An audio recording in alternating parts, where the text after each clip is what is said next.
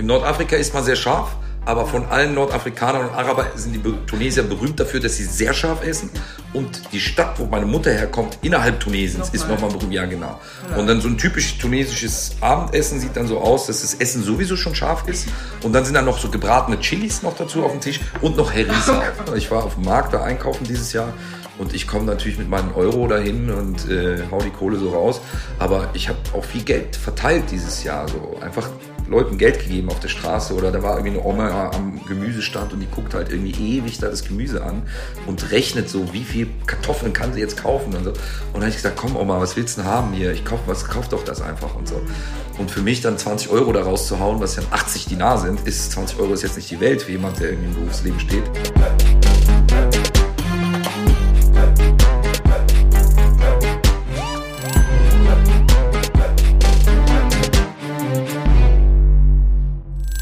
Es gibt eine neue Folge des Zenit Podcasts. Schön, dass ihr eingeschaltet habt und heute gibt es jemand, äh, auf den ich mich schon sehr lange freue, dass wir es auch endlich geschafft haben äh, mit einem Termin. Es war ja gar nicht so einfach, weil er kommt jetzt oder ist extra aus Köln gekommen nach Berlin und äh, manche von euch kennen ihn vielleicht auch aus dem Fernsehen, denn er ist ausgebildeter Schauspieler von Beruf und ähm, äh, die meisten kennen ihn wahrscheinlich über die Serien King of Stonks oder Dogs of Berlin bei Netflix, aber du bist ja auch breit gefächert unterwegs, also TV, Theater, Film, alles mhm. Mögliche.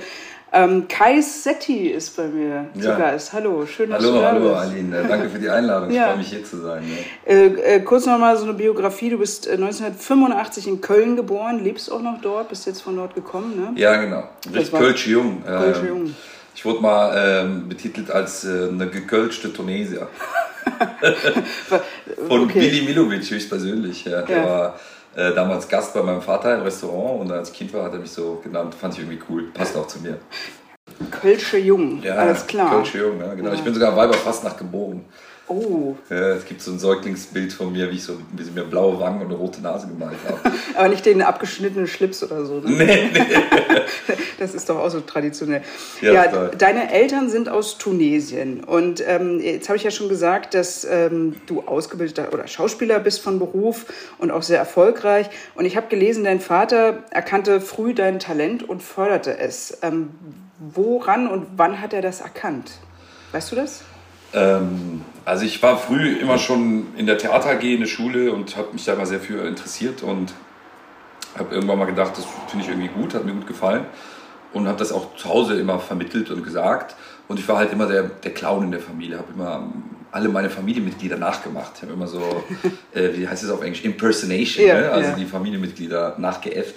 Äh, besonders meinen äh, verstorbenen Opa, der ist jetzt vor kurzem verstorben, mhm. Gott, Gott hab ihn selig, den habe ich immer nachgemacht, weil der hat immer so einen Hustenkrampf bekommen und dann haben sich alle kaputt gelacht. Das war, also lag mir schon immer so das Entertainen. Äh, sollen wir das bitte zumachen? Ich, ich habe gerade Du hast gerade zum Fenster so geschaut, ja. Genau, ja, ich habe eben auch schon gedacht.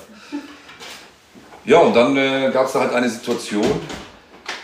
Und da gab es halt eine Situation, mein Vater hat halt ganz klassisch immer gerne Zeitung gelesen.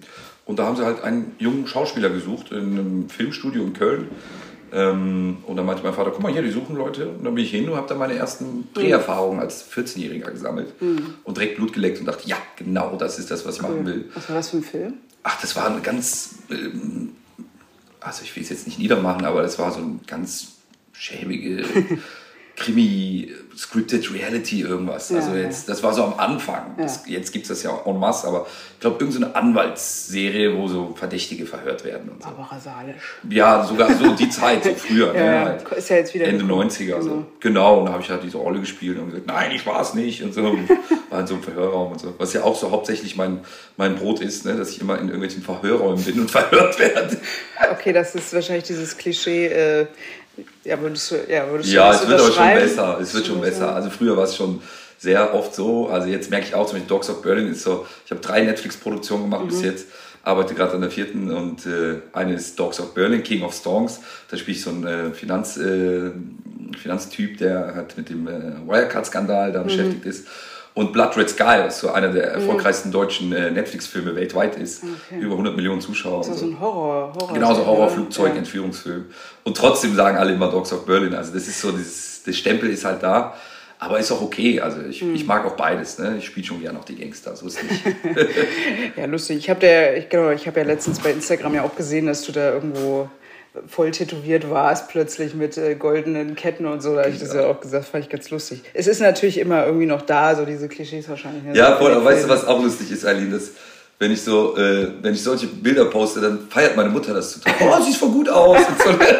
die, okay. die, mag mich irgendwie wohl im Gangster-Look, so, ne? mit viel Schmuck und so Behang und so. Ah. Äh, die, Tattoos sind auch okay. Ja, die weiß schon, dass das fake das ist. Ist ne? morgen ja, wieder ab. Ja. das ist morgen ah, okay, ja, lustig. Nee, weil, weil, weil mich hätte mal interessiert, wie, wie so diese ganze Filmszene, Theaterszene jetzt auch in Tunesien ist. Also ich finde es ja zum Beispiel auch spannend, wenn dann Väter, Mütter das auch entdecken bei ihren Kindern und das dann auch fördern. Das ist ja jetzt auch nicht immer so üblich, weil man ja natürlich immer denkt, naja, das ist ja kein richtiger Job oder ja. so, ne? Ja. Und ähm, man möchte ja irgendwie was, was, äh, dass die Kinder was Seriöses studieren und so. Deswegen fand ich es irgendwie spannend, ob das irgendwie in Tunesien eine andere Bedeutung hat, auch diese, diese, diese Branche vielleicht auch. Ja, ich, ich, das ist echt eine gute, gute Frage und auch das, das regt mich zum Nachdenken an. Also ich muss sagen, jetzt mal so ein konkretes Beispiel, ich will jetzt keine Namen nennen, aber ich kenne jemanden, der ein junger Schauspieler ist, der auch sehr erfolgreich gerade unterwegs ist.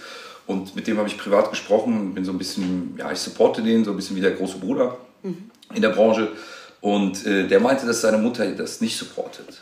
Und die ist eher ein bisschen religiös oder streng religiös und die findet das nicht so cool. Und da habe ich gedacht, so, boah, ich habe total Glück. Aber er ist Marokkaner und ich bin Tunesier. Und Marokkaner sind schon ein bisschen strenger, so, also ein bisschen traditioneller, würde ich jetzt mal behaupten, als Tunesier. Tunesier waren schon immer sehr liberal, westlich orientiert und so weiter. Ne? Also ähm, da ist der Support schon da. Und wenn man jetzt auch so die Zahlen der Tunesier anguckt in Deutschland, wie viele es sind, sind 80.000. Mhm. Und wenn man guckt, wie viele Türken es gibt oder andere Nationalitäten, sind es halt nicht viele. Aber es gibt so viele, die im Rampenlicht stehen, Tunesier. Mhm. Ne? Also es gibt äh, zwei, drei berühmte Fußballer, auch Weltmeister, Sami Khedira zum Beispiel. Mhm. Es gibt zwei, drei Moderatoren im Fernsehen, bei WDR gibt es äh, Moderatoren.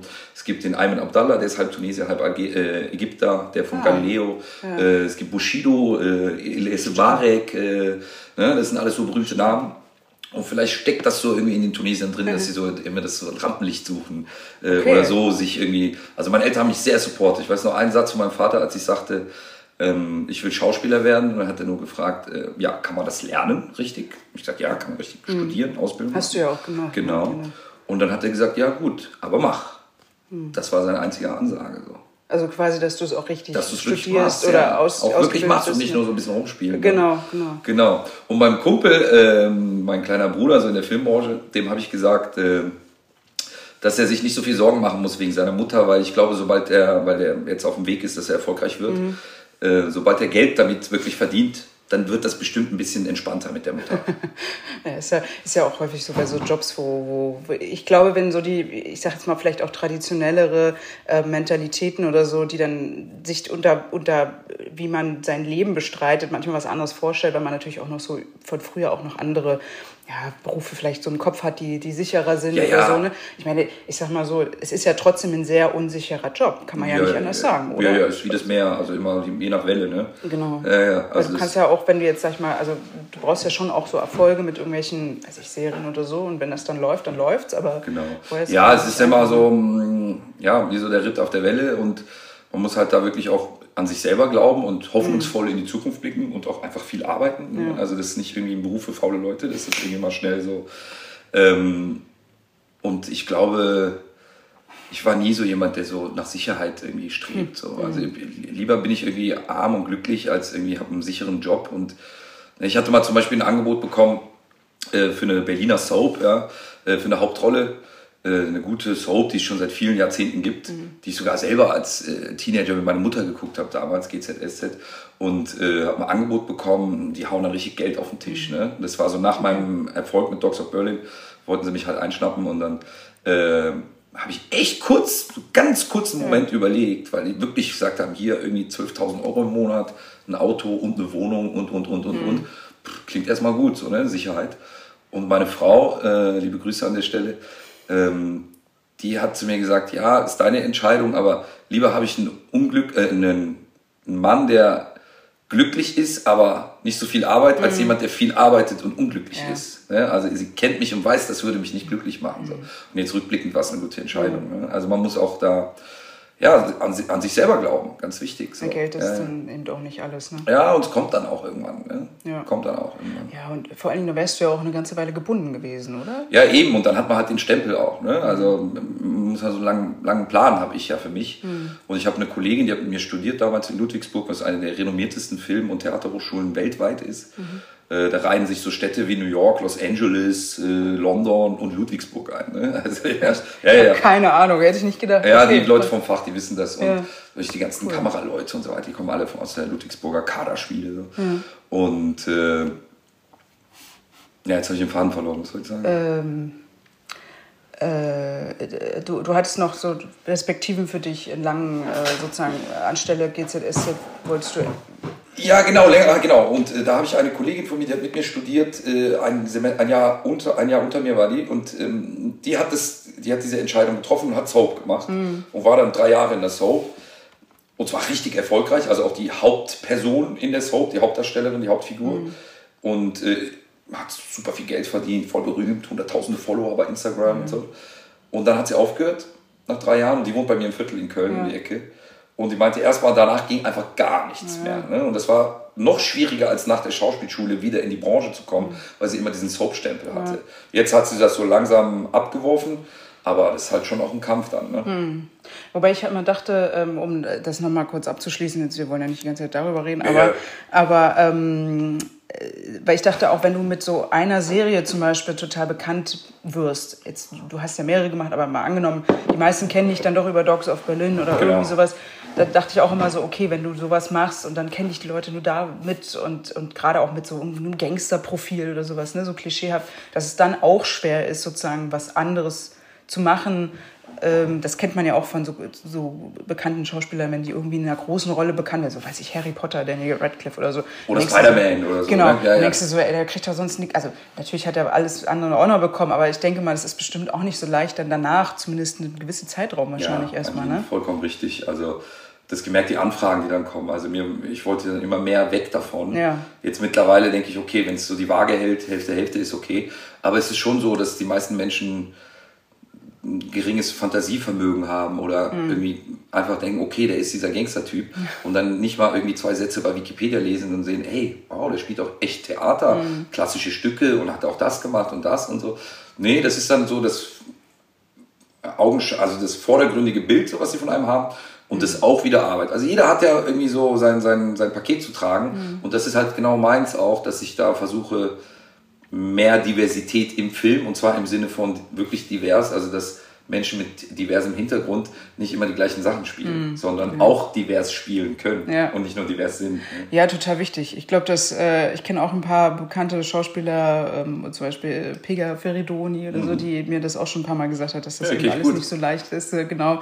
Und äh, da auch so ein bisschen intern so ein bisschen, wie soll ich sagen, äh, zu revoltieren und äh, reformieren vielleicht auch.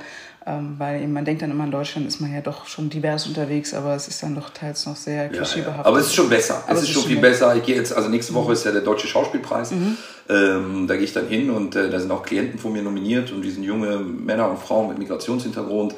Und ich habe mal so ein bisschen auf die Listen geguckt, wer jetzt alles nominiert ist dieses Jahr. Es ist schon viel, viel ja. bunter. Und ich hoffe, dass das jetzt nicht nur so eine Modeerscheinung ist, sondern dass das irgendwann auch so wird. Und da möchte ich den Tyron Ricketts zitieren, mhm. der einen super Satz rausgehauen hat, ist auch ein Hashtag, dürft ihr alle benutzen, heißt Diversität als Normalität. Mhm. mhm. Das ja. ist das Ziel. Ja, überall. Ja, ja. Aber da muss ich wirklich sagen, ne, Ali, äh, das habe ich letztens in irgendeinem Interview gesagt, dass ich finde, eine der diversesten Sendungen, die man gucken kann, sind Tagesschau und Tagesthemen. Also sie haben viele, also viele ja. verschiedene Moderatoren und Sprecher und Journalisten, die mhm. alle, also gut, also ich finde, das ist eine gute Mischung. Dabei würde man ja erstmal denken, es ist sehr altbacken. Also was man tatsächlich manchmal auch an den Kostümen merkt. Meine Frau ist sagt ich versuche es zu äh, ändern. Ja, ja, ja, ja, wahrscheinlich ist das auch eine Vorgabe, das weiß ich nicht. Nee, aber, das ist äh, so naja, aber ich meinte jetzt nicht dich damit, da gibt es schon ein paar andere, ja, ja, die so ein bisschen altbacken unterwegs ja, klar, sind. Aber ich bin zum Beispiel einer, der wirklich immer noch gerne Nachrichten mhm. guckt, so, also immer, äh, jeden Tag. Und äh, mein Sohn macht auch immer so, Psst, Nachrichten, Papa, Nachrichten. 20 genau. Ja, aber ich muss sagen, es ist wirklich divers. Also wenn man so auf den ersten Blick, da gibt es schwarze äh, Moderatoren, da gibt es dich, da gibt es mm. äh, halb Italiener, da gibt es äh, ältere Frauen, jüngere Frauen. Das stimmt, das ja. Ist, also ich finde das, also auf den ersten Blick scheint es für mich. Wobei das, glaube ich, auch, also zum Beispiel beim ZDF ist es ja auch so, also es hat sich schon echt verändert. Man darf, also ich muss natürlich, weil ich äh, es einfach alles kenne, natürlich auch immer sagen, es ist auch eben vor der Kamera. Ne? Hinter der Kamera sieht die Welt natürlich leider auch immer noch ein bisschen anders aus. Aber da, das ist so vielleicht nochmal ein anderes, schwieriges, langes Thema. Ähm, aber deswegen sage ich so Diversität überall und, ähm, und ich sage auch immer nicht nur mit Migrationsbiografie beispielsweise, sondern auch mit einem, weiß ich, ostdeutschen Hintergrund, mit einem einkommensschwachen Hintergrund, dass du eben aus einer Arbeiterfamilie vielleicht kommst, ja. solche Geschichten oder, oder mit einer Behinderung oder sowas. Sowas gehört für mich persönlich ja. auch zur Diversität dazu. Ja. Und gerade zum Beispiel jetzt auch in der Schauspielerei, aber auch im Journalismus finde ich das ja enorm wichtig, wenn du diese verschiedenen Perspektiven ja auch hast und irgendwie mitbringst oder, oder eben sichtbar machst. Also, ja, total. Ne, und, ähm, aber ja, es ist. Ja, ja, also wir haben jetzt. Stimmt schon. Was, also nochmal das Thema Diversität aufzugreifen, haben ein Freund und ich, ähm, Aydin, äh, eine Agentur gegründet. Er ist Urban Actors, eine Schauspielagentur mhm. mit Schwerpunkt Diversität. Und zwar aber wirklich divers. Also nicht nur irgendwie ein paar coole Leute mit Migrationshintergrund, mhm. was ja auch klar ist, ne, BIPOC. Aber wir haben welche, die sind Diabetiker, mhm. die zum Beispiel in der Filmbranche irgendwie schwer äh, mhm. reinkommen, weil die Leute Angst haben, denken, oh nee, dann ist er irgendwie neben der Spur mhm. oder so. Ja, das ist ja auch eine Art von Be eine Behinderung oder kann einen behindern, ist ja keine mhm. Behinderung, aber mhm. eine Krankheit.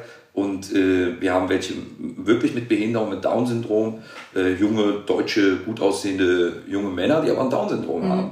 Äh, oder wir haben auch LGBTQ, aber ähm, mit Migrationshintergrund, also zum Beispiel Türken oder einen Araber, der offen schwul lebt, was ja auch eine Besonderheit ist. Und äh, dann aber auch Deutsche trotzdem. Ich habe zu meinem Partner gesagt, wir müssen aber wirklich divers sein. Also jetzt nicht nur äh, People of Color und so, sondern auch ein paar Deutsche, aber nicht so die üblichen Hamlets, ja, die gut aussehenden großen ja. deutschen blonden Jungs so, sondern vielleicht mal die aus der zweiten Reihe, die schon irgendwie mit Mitte 20 eine Halbglatze haben mhm. oder die irgendwie dick sind oder zu lang sind. Was das ja dem Schönheitsideal genau, vielleicht auch. So. Ja. Und ich mhm. muss sagen, wir sind seit einem Jahr äh, auf dem Markt und die rennen uns die Bude ein. Ne? Also wir haben mhm. da richtig in so eine Lücke reingeknallt und da merkt man auch, dass der Bedarf da ist, total. Ne? Aber warum haben wir das gemacht? Weil die Idee war nämlich, dass jemand, ein weißer älterer Mann, wollte das mit meinem Partner zusammen machen. Und er hat mich, der ist ein Freund von mir und hat mir, hat, wollte ein paar mhm. Hilfestellungen von mir haben. Und dann habe ich ihm gesagt, ja, sag doch mal so und so und so. Und dann gab es ein Beef. Und dann habe ich gesagt, warum machst du das überhaupt mit dem? Mhm. Also der ist doch nicht der, der uns präsentieren sollte. Lass uns das doch zusammen machen, weil dann ist es doch wirklich divers. Also nicht nur vor der Kamera, auch, sondern ne? auch, ja, ja, genau, weil wenn wir für unsere Leute streiten, streiten wir auch für unsere Sache. So. Ja. Und es funktioniert ja. Ach, super. Ja, schön. Also es ist auch spannend, sowas jetzt auch zum Beispiel von dir zu hören, so dass einfach mal wieder ein Einblick in diese Branche. Ich meine, es ist ja auch nicht so, als ob man das ständig weiß und was da so los ist. Und äh, deswegen ähm, tut das irgendwie auch gut zu mhm. wissen, okay, es, man, man kämpft nicht nur in seiner Branche, sondern es geht auch in den anderen, geht es weiter. Wenn wir jetzt nochmal über deine Familie und äh, zu Tunesien jetzt an sich zurückkommen, deine, vielleicht kannst du nochmal kurz erzählen, wann, wie, wo sind deine Eltern nach Deutschland gekommen und warum? Also mein Vater erzählt das immer gerne. Ich habe das auch, ähm, da kann man ein paar Auszüge sehen und ein bisschen das verstehen, äh, wenn man äh, eine Kurzdoku anguckt, die gibt es auf YouTube, die heißt Kölsch oder Couscous. Äh, auch mit Unterstützung des Zenit-Magazins entstanden und der Konrad-Adenauer-Stiftung. Und äh, da erzählt mein Vater das, wie das war, dass er nach Deutschland gekommen ist. Und mein Vater hat als junger Mann, als 16-, 17-Jähriger in einem Hotel gearbeitet in Tunesien, was natürlich so eine der wichtigsten äh, Arbeitgeber Tunesiens ist, ist schon immer die Tourismusbranche gewesen. Und da hat er ähm, in einem Hotel gearbeitet und da war ein deutscher Major, so ein Offizier, mhm. der der Urlaub gemacht hat einfach. Mhm. Äh, und der, mein Vater hat den wohl super gut bedient. Und der fand den toll und meinte so, hey junger Mann, was verdienst du denn hier? Und mein Vater meinte, neun Dinar. Wie viel ist das in Euro? Das sind drei Euro. Mhm. Ne? Aber wir reden jetzt von den 70er Jahren. Ja. Ne? Und damals war das natürlich viel mehr wert, aber immer noch nicht viel. Und er sagte so, äh, pro Tag, sagt der Major. Und mein Vater, nee, pro Monat. Und der so, äh, willst du das pro Tag verdienen? Und mein Vater zuckt mit den Schultern, so, ja, why not? der so, ja, ich mach da mal was. Und dann hat er irgendwie ein Telegramm geschickt nach Deutschland. Mhm. Und dann zwei Tage später sagt er, hier hast du eine Einladung, Arbeitsvertrag, geh mal arbeiten nach Deutschland. Wow. Zack, zack, zack. Und dann war mein Vater auf einmal in der Nordsee da irgendwie gelandet. Ja. Fand er nicht so cool und ist dann irgendwie in Köln gelandet und hat dann in einem der renommiertesten deutschen Hotels, Hotel Excelsior Mhm. am Dom, da wo so Präsidenten und Michael Jackson und so absteigen, seine Ausbildung gemacht zum Hotelfachmann und Gastronom. Und seitdem hat er sein ganzes Leben in der Gastronomie und Hotellerie gearbeitet. Cool. So ging das dann, ja, ja. Das ist ja so, so, so Traum, wie, Voll. jedes, wie Menschen, wenn du so irgendwie entdeckt wirst und dann irgendwie. Irgendwie schon. irgendwo- Mein Vater sagt auch immer, ich bin nicht gegangen, sondern ich wurde berufen. ja, ja, das ist immer sehr wichtig. Ja, genau. Ja, ja. Und meine Mutter hat er auch dann so über Umwege zufällig kennengelernt. Da hat er gearbeitet und natürlich suchen sich so. Aber in Deutschland? Den Deut ja, also den Bruder meiner Mutter, nee, den Onkel meiner Mutter. Ja. Man lernt sich ja oft so über die Arbeit kennen Ja. und man sucht dann auch seine, die Gleichgesinnten, die Landsleute. Und dann hat er ein paar Tunesier kennengelernt. Und einer von dem ist der Onkel von meiner Mutter. Und dann haben sie sich im nächsten Urlaub verabredet, mein Vater und sein Kumpel. Und dann kam meine Mutter und hat irgendwie da Tee gebracht und Gebäck und so. Und meinte so, oh, die ist so äh, schön weiß, ne, weil meine Mutter sehr hell ist. Ah, okay. Meine, ja, die ist so weiß, die strahlt so, die ist so hell und so. Hat die einen Mann, ist sie verheiratet und so? Nö. Und dann haben sie halt gerufen und gesagt, so, hier, guck mal, wie findest du den? Und meine Mutter hat den wohl angeguckt und hat so, hm, ja, ist okay. Und drei Wochen später waren sie verheiratet. Ach, wie süß. Ja, und jetzt 40 Jahre später, drei Kinder, Ach, schön. Enkelkinder und so. Cool. Ja, ja. Das ist so eine schöne Geschichte. ja. Und sind aber voll verdeutscht, ne? Weil die sind, gehen immer nach Tunesien, bleiben wollen dann immer so drei Monate bleiben, schaffen es aber nicht so lange. Also, ja, ich muss wieder nach Deutschland und so. Und warum? Also, so. wa- weil nervt sie dann irgendwas, Ja, weil oder? Mhm. einfach dieses Chaos, diese Unordnung oder Termine nicht eingehalten werden, immer alle zu spät und so. Und, oder Straßenverkehr, mein Vater kommt gar nicht mehr irgendwie drauf klar. Also er kommt schon, der kann gut fahren da, aber der kotzt halt den ganzen Tag ab, so wie, wie, wie die da fahren. wie, ne? wie alt sind jetzt deine Eltern? Rentenalter, so. Mein Vater 70, Mutter äh, ein bisschen über 60. So. Ja, ja. Ach, lustig. Aber ich glaube, das ist so typisch. Ich kenne das ja von meinem Vater auch. Also, mein, ich weiß nicht, wie es deinen Eltern geht, dass sie trotzdem so eine Sehnsucht haben, irgendwie, weil Ja. es ist ja auch die Heimat. Aber, äh, und dann die ganze Zeit aber meckern über, die, über das Land, über die Leute. Ja, und wenn sie dann da sind, dann, dann, dann zack, bumm, wieder zurück ins, ins alte Leben so ungefähr. Und, aber nach zwei, drei Wochen hat man, haben sie dann auch keine Lust mehr. Ja. Also, aber das geht mir aber auch so, muss ich gestehen. Ich weiß nicht, wie, wie geht es dir so, wenn du da bist? Ja, ich habe immer eine Sehnsucht nach Tunesien, aber äh, ja, das wechselt halt immer. Ne? Man will immer dahin und wenn man da ist, will man wieder zurück. Und das ist genau das ist das. Wir sind halt so zwischen den Stühlen. Ne? Es gibt so eine Fähre, die fährt von Genua oder Marseille quer übers Mittelmeer nach Tunesien. Das dauert so knapp 24 Stunden. Und ähm, im Sommer halt vermehrt, im Winter ein bisschen weniger.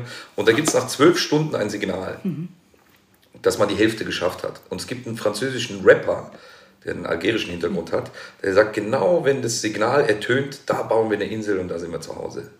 Genau dazwischen. Das ist natürlich lustig. Ja, irgendwie guter Gedanke, so ein Ja, bisschen, ne? So, so. dann immer so dazwischen irgendwie Genau, sein. Ja, und das kann ich so gut nachempfinden. So. Aber viel krass, ich wusste das gar nicht. So eine 24 Stunden. Ja, ist ja. so Tucker, Tucker Ja, das so ist halt ein ne? Riesenschiff, wie so, also wie so eine Titanic. Kreuzfahrt so ein bisschen, ne? So, aber halt voll mit Autos. Ach so, ja. Ja, so ein Autoschiff, da kommen die ganzen Autos Hast du rein. das schon mal gemacht? Ja, ja, regelmäßig, fast jedes Ah, Jahr. okay. Also du fliegst nicht, sondern eher so? Ja, ja, manchmal schon, wenn ich keinen Bock habe, aber ich begleite schon auch gerne meinen Vater.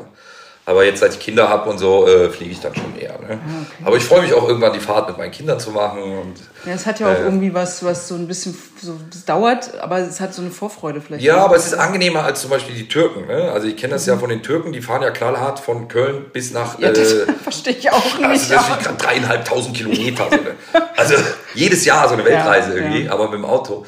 und dann durch Serbien, Bulgarien, Ungarn und so und die ganzen Länder. Und das ist bei uns nicht so. Man fährt von Köln äh, Richtung Süddeutschland. Dann durch die Schweiz, dann Norditalien, Mailand und dann ist schon da. Also das sind so knapp 1000 Kilometer.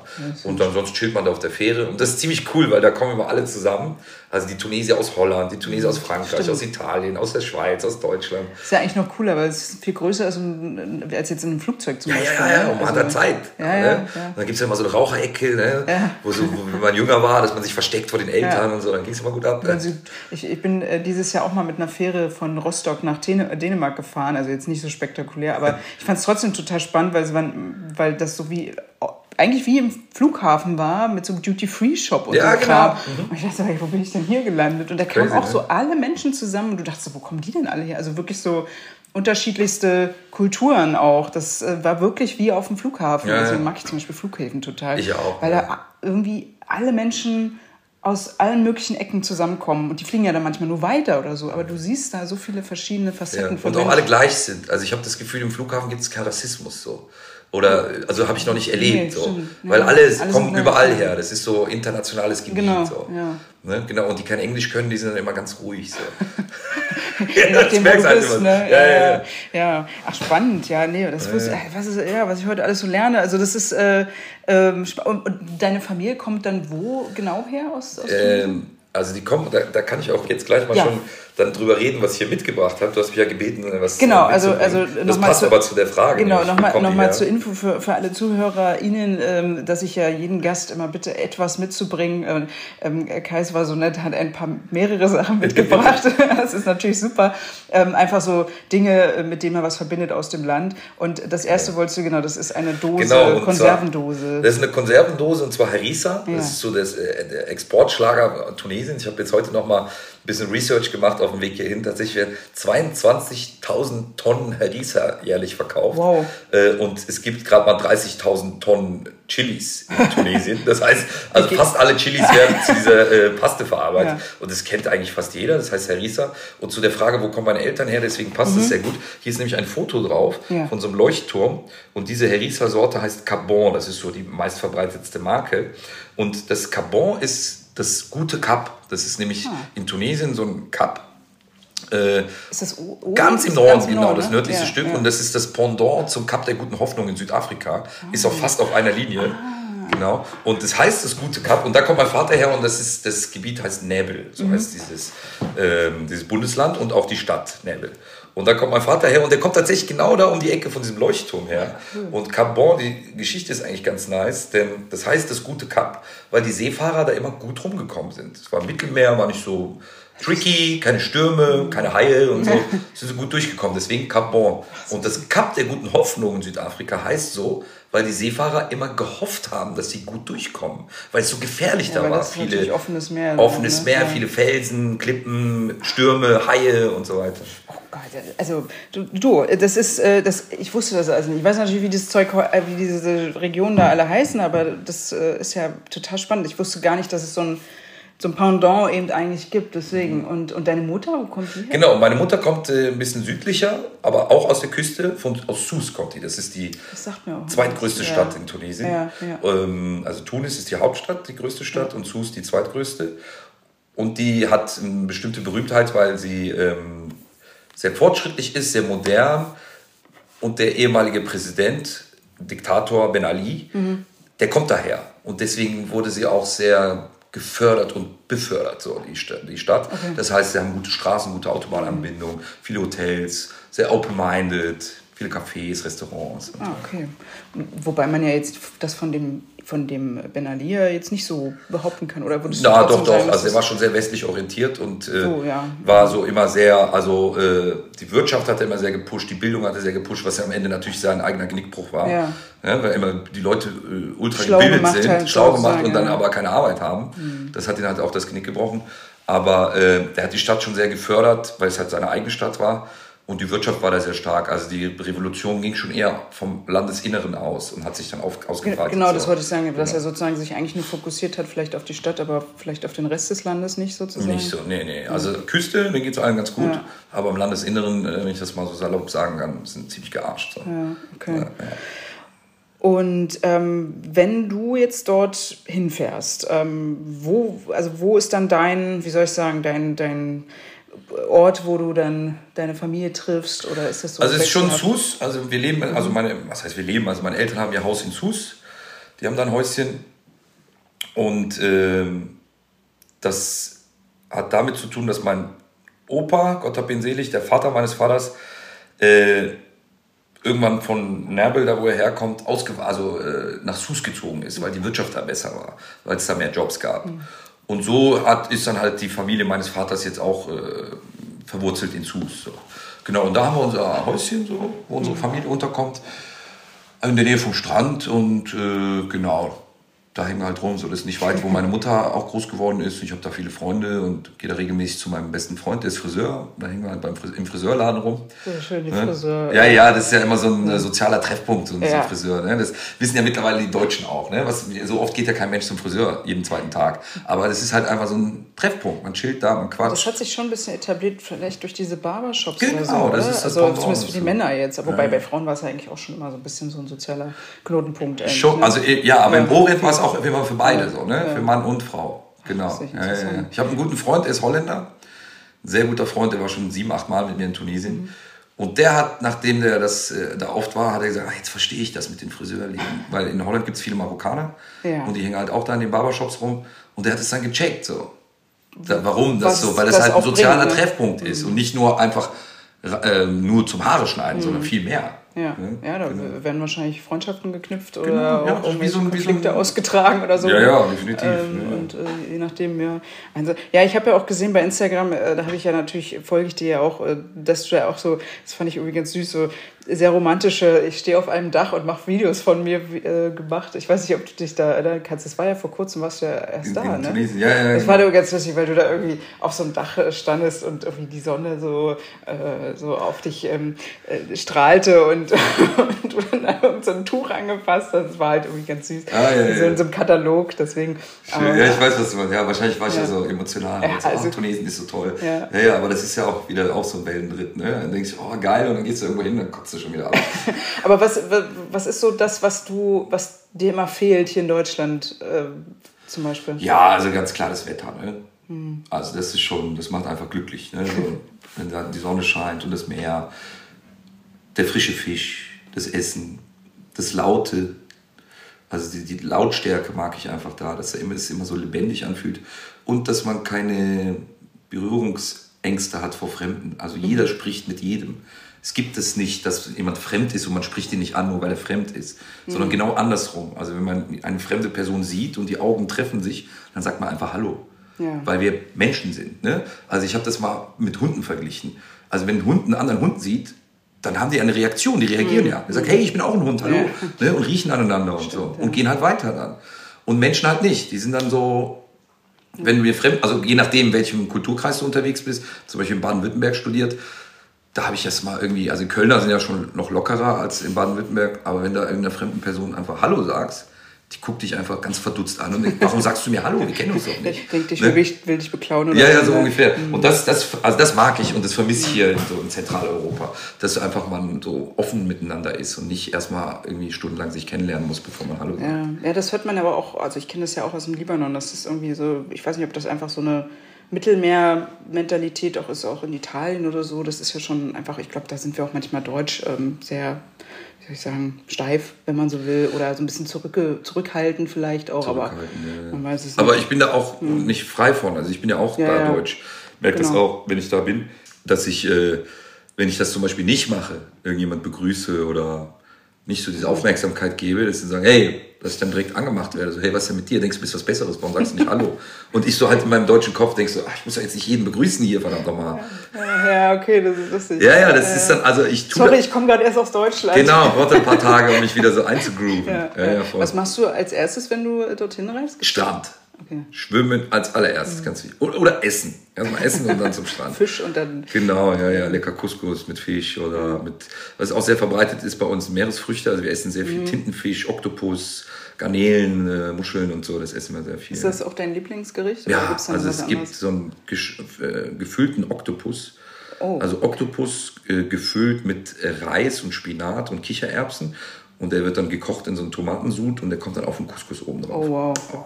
Er sieht natürlich dann auch spektakulär aus. Ja, ja, ja, wahrscheinlich. Aber das kann ich noch nicht. Ja. Ist das dann so, ich meine, Couscous ist ja doch schon sehr nordafrikanisch, Ja, ne? ja. Muss man, kann man ja schon so sagen. Aber man kann jetzt auch nicht sagen, woher das jetzt wirklich kommt, oder? oder das Also so? ich glaube, dass so der Couscous, den man so kennt, also bei Türken gibt es ja auch, aber das Genau. ist eher so salatmäßig, so kalt. Aber so der berühmte Couscous ist schon Nordafrika und Tunesien ist schon ganz besonders berühmt Mhm. für seinen Couscous, weil wir den viel Gemüse und Fleisch oder Fisch oder Hähnchen. Die Marokkaner haben auch tollen Couscous, aber eher süß. Also Ah. die machen das eher so als Nachspeise mit Nüssen und Rosinen und so. Okay. Genau, ja. Aber das ist schon eher Nordafrika. Ich glaube, Reis ist eher dann so die asiatischen Araber. Ne? Also im Libanon zum Beispiel isst man auch viel mehr Reis als bei uns zum Stimmt. Beispiel. Ne? Ja, deswegen, bei Couscous kenne ich eigentlich auch nur von hier tatsächlich, Ach, aus guck an. Deutschland. Weil im Libanon, also so jetzt als eine, also natürlich gibt es das mittlerweile ja auch überall, aber dass das jetzt irgendwas typisch libanesisch und jeder macht das zu Hause oder so, Nicht. nee, eigentlich nicht. Ah, guck an. Also ich glaube, wenn ich jetzt überlege, gibt es das nur manchmal, kennst du Kibbe? Zufällig, das, oder Kumba oder so wird das ja manchmal genannt. Das sind ja im Grunde, gibt es ja in verschiedenen Versionen, äh, entweder so als, als so Kugel, wo dann innen drin so Walnuss, Hackfleisch, Ja, oder ja, das ja. kennst du, weiß ich, vom Libanesen manchmal oder so. Oder das gibt es auch richtig als so eine große, wie so eine Pizza, wo das so geschichtet ist. Und da wird dieses Hackfleisch ähm, oft mit Couscous oder Bulgur, glaube ich, sogar Mhm. eher gemischt. Deswegen, und daher ist so das, wo ich es jetzt vielleicht noch kenne, so dass das dann so Ja, gemischt ja. wird mit dem Fleisch und dann wird es gebacken. Aber jetzt so wie du das wahrscheinlich dann kennst und gefüllt und so, das da, also Ja. zumindest sagt mir das, nee, da kenne ich eher mit Reis. Nee, bei uns ist das richtig groß. Also als ich klein war, als ich Kind war, da war das noch viel verbreiteter als jetzt, dass, sie, dass jede Hausfrau oder jede Omi da ihren Couscous selber gemacht hat. Ne? Also, das, Also so das, richtig selbst Selber, ja. Also Ja. Das, das rohe Korn sozusagen. Ich glaube, das ist dann Bulgur. Und dann haben sie so ein Sieb mit so ganz feinen, also ganz feiner Sieb ist das. Dann sitzen sie auf dem Boden und reiben das dann immer durch diesen Sieb durch, bis er diese bestimmte Größe hat. Und dann wird das auf dem Dach ausgelegt und getrocknet in der Sonne. Und dann verteilt man, der eine hat einen gröberen Couscous, der eine einen feineren und so weiter. So die Familienrezept so. ne? Ja, ja, ja. Boah, das muss doch mega Ja. anstrengend gewesen sein, oder? Ja, Also, total. Das geht dann ein, zwei Wochen lang so, diese Zeit. Und dann treffen sich alle Frauen und dann sagt man dazu Ikesksku. Ikesksku. Genau, also die machen den Keskes, den Couscous. Ja, ja. Und dieses Ding heißt auch Keskes.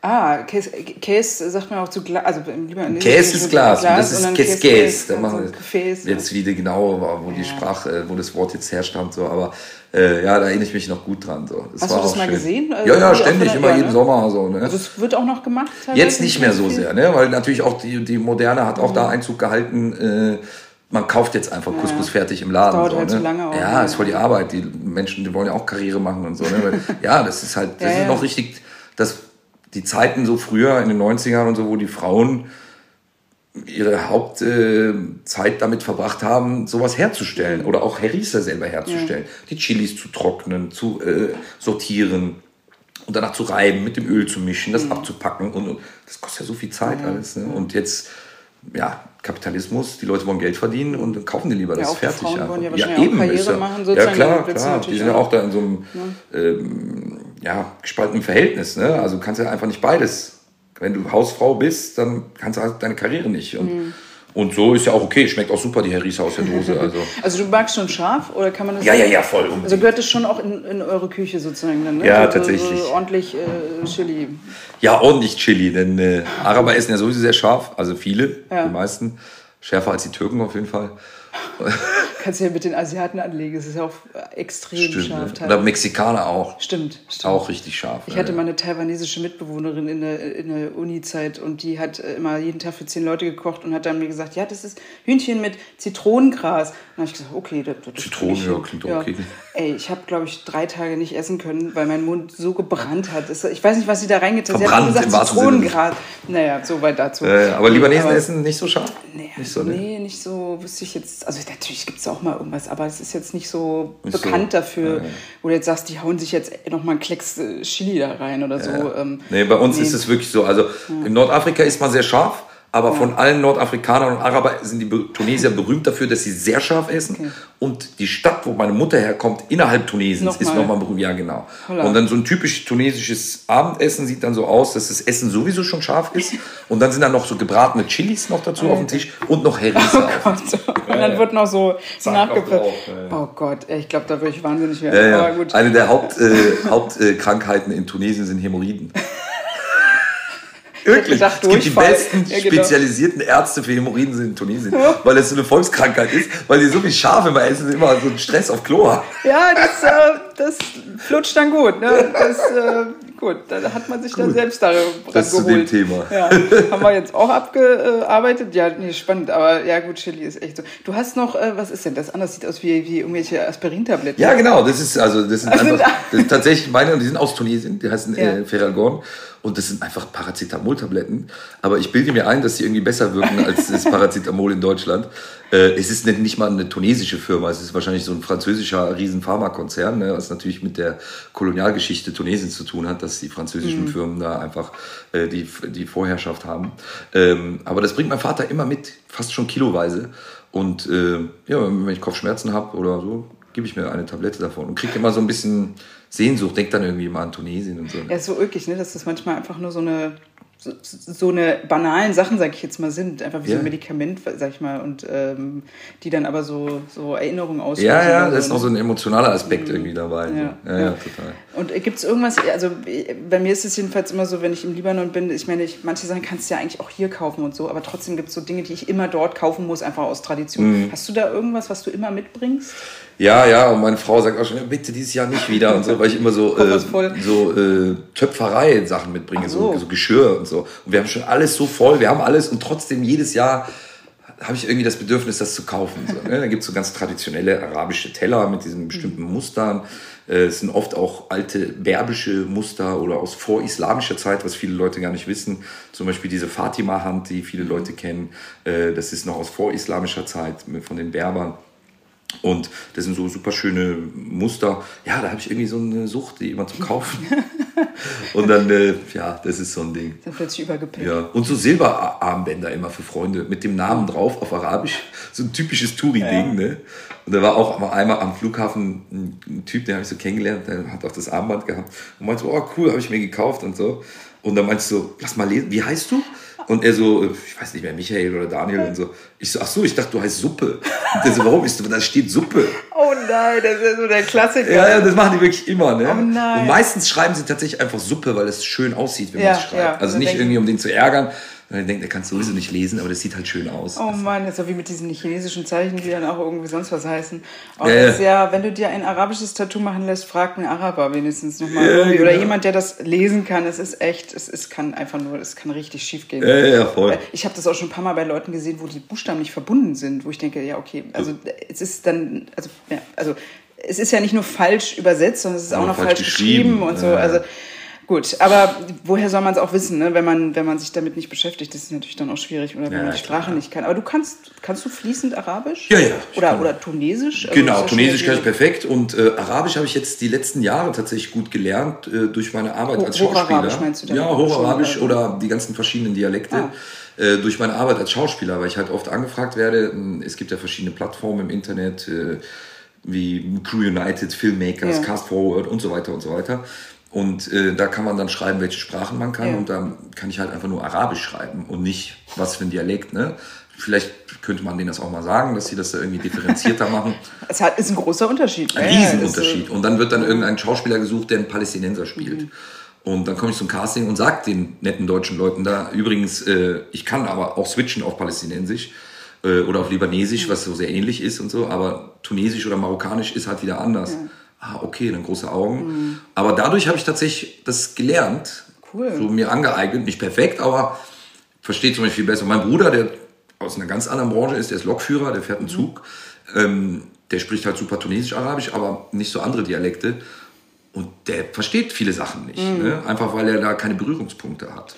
Ja gut, aber braucht er ja dann auch wahrscheinlich. Braucht er auch nicht, Klar, ne? aber das war einfach nur, also durch meinen Beruf sozusagen, habe ich das gelernt und macht dann halt auch immer Spaß zu Hause bei meinen Eltern, wenn ich dann mit denen schon bitte hinter und, so, ne? und die gucken mich dann immer so ganz komisch an. Ja, so. Äh, Shubindak ist ja eher so libanesisch. Genau. basiert. Was willst du? Ja. Wie, wie heißt wie, wie Stab. Ach du Gott. Ja, ganz anders. Ach du Scheiße. Ja. Okay. Hab, hopp. Ja. Also, äh, ne? und bei uns heißt es Hab heißt wollen. Okay, okay. Schnur wird dann, was ihr sagt, Schuh, sagen Ja. wir Schnur, Schnurrt Hab.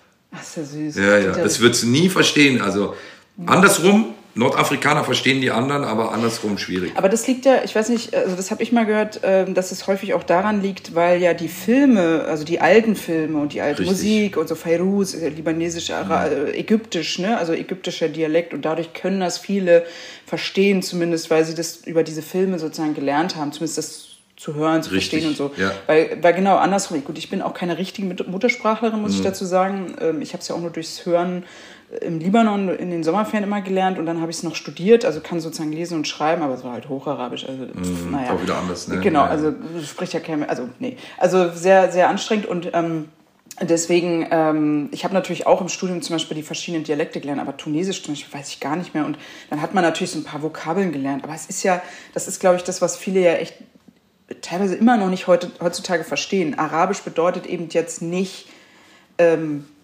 alles. Also Ja. nicht alle, alle einzelnen Länder sprechen Arabisch, sondern ja. Arabisch steht erstmal vielleicht für Hocharabisch, würde ich jetzt mal Genau. behaupten. Ja, also- oder oder so das, das Dach da drüber. Genau. Aber diese Dialekte sind ja so unterschiedlich. Also selbst innerhalb vom Libanon, ich weiß nicht, es wird ja in Tunesien sicherlich ähnlich sein, oder? Ähnlich, ja, aber ist schon relativ homogen, Tunesien Okay. im Gegensatz zu Libanon. Also ihr seid ja ein sehr kleines Land, Ja. aber also mit ganz vielen verschiedenen Volksgruppen und Sprachen und Religionen und Das so. stimmt, ja. Tunesien ist relativ homogen, aber äh, und Aber du, du wirst doch, kannst du das hören? Also, oder ich höre direkt, du das wer hören, wer, wo, genau. Ja, ja, das, das direkt. Und ich bin halt auch mit vielen verschiedenen Arabern so groß geworden, Ja. ne? Marokkaner auch viele, äh, die zum Beispiel fast keiner versteht, weil die halt auch am weitesten weg sind Ja, geografisch ja, ja, von allen anderen. klar. Ne, das kommt noch dazu. Und wenn man jetzt so für den deutschen Zuhörer äh, das kurz erklärt, es sind 27 arabische Länder und es geht von Marokko, Afrika bis fast nach China. Ne? Ja, also das muss man genau. immer überlegen, wie viel auch geografische Strecke dazwischen ist. Ja. Und äh, jedes Land hat seinen eigenen Dialekt. Und kein Land spricht ja Hocharabisch in der Alltagssprache. Das Ja. ist ja eine Schriftsprache. Oder wenn man Nachrichten guckt, Genau. dann Oder sprechen die Leute Politik Hocharabisch. oder sowas. Politik, sowas. Aber selbst die sprechen ja immer, du Genau. hörst ja auch immer den, den, außer vielleicht jetzt Nasrallah äh, bei der Hisbollah, der dann immer so, so einen auf, ich bin ganz gebildet. tut, Genau, so. ja, ja. Aber, ähm, Wie der nee, Präsident von, aus Tunesien, so. Kais Saied, der ist berühmt Auch. dafür, weil er ist ja ein hochstudierter Jurist, ein Professor, Juraprofessor, äh, ursprünglich, bevor er jetzt Präsident wurde.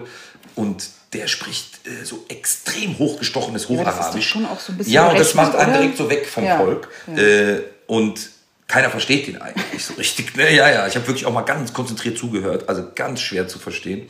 Und zum Beispiel der äh, ehemalige Diktator Ben Ali, hat in seiner letzten Rede zum ersten Mal in seiner ganzen Amtszeit, was irgendwie, ich glaube, 30 Jahre war, Mhm. äh, die kleben ja immer auf ihren Stühlen fest, ne, diese arabischen Präsidenten. ja, ja. Und hat zum ersten Mal na, in seiner Amtszeit, kurz bevor er abgehauen ist nach Saudi-Arabien, Volkssprache gesprochen, also Tunesisch. Und da wussten alle, okay, jetzt ist vorbei. Irgendwas Weil ist es ist, anders. die Hülle ist gefallen. Er, er konnte nicht mehr. Er hat so gesprochen, wie alle sprechen. Und da hat man gemerkt, so, okay, da ist jetzt irgendwie was anders. So. Mhm. Das war so der letzte Versuch nochmal. Nehmt mich zurück. Ja, ja, ich bin einer von euch, Ja, so. ja, ja. Naja, es ist ja, Tunesien war ja das erste Land, äh, arabische Revolu äh, Revolution, arabischer Frühling, Frühling, ja. äh, mit, mit dieser Ja, aber Verbrennung. Revolution ne? ja auch, klar. Genau, also mit dem, ähm, von diesem Gemüsehändler, der sich da ver selbst verbrannt hat, 2000, Ende 2010, glaube ich, war das, und dann fing das ja so Richtig, ja. Anfang 2011 an, genau.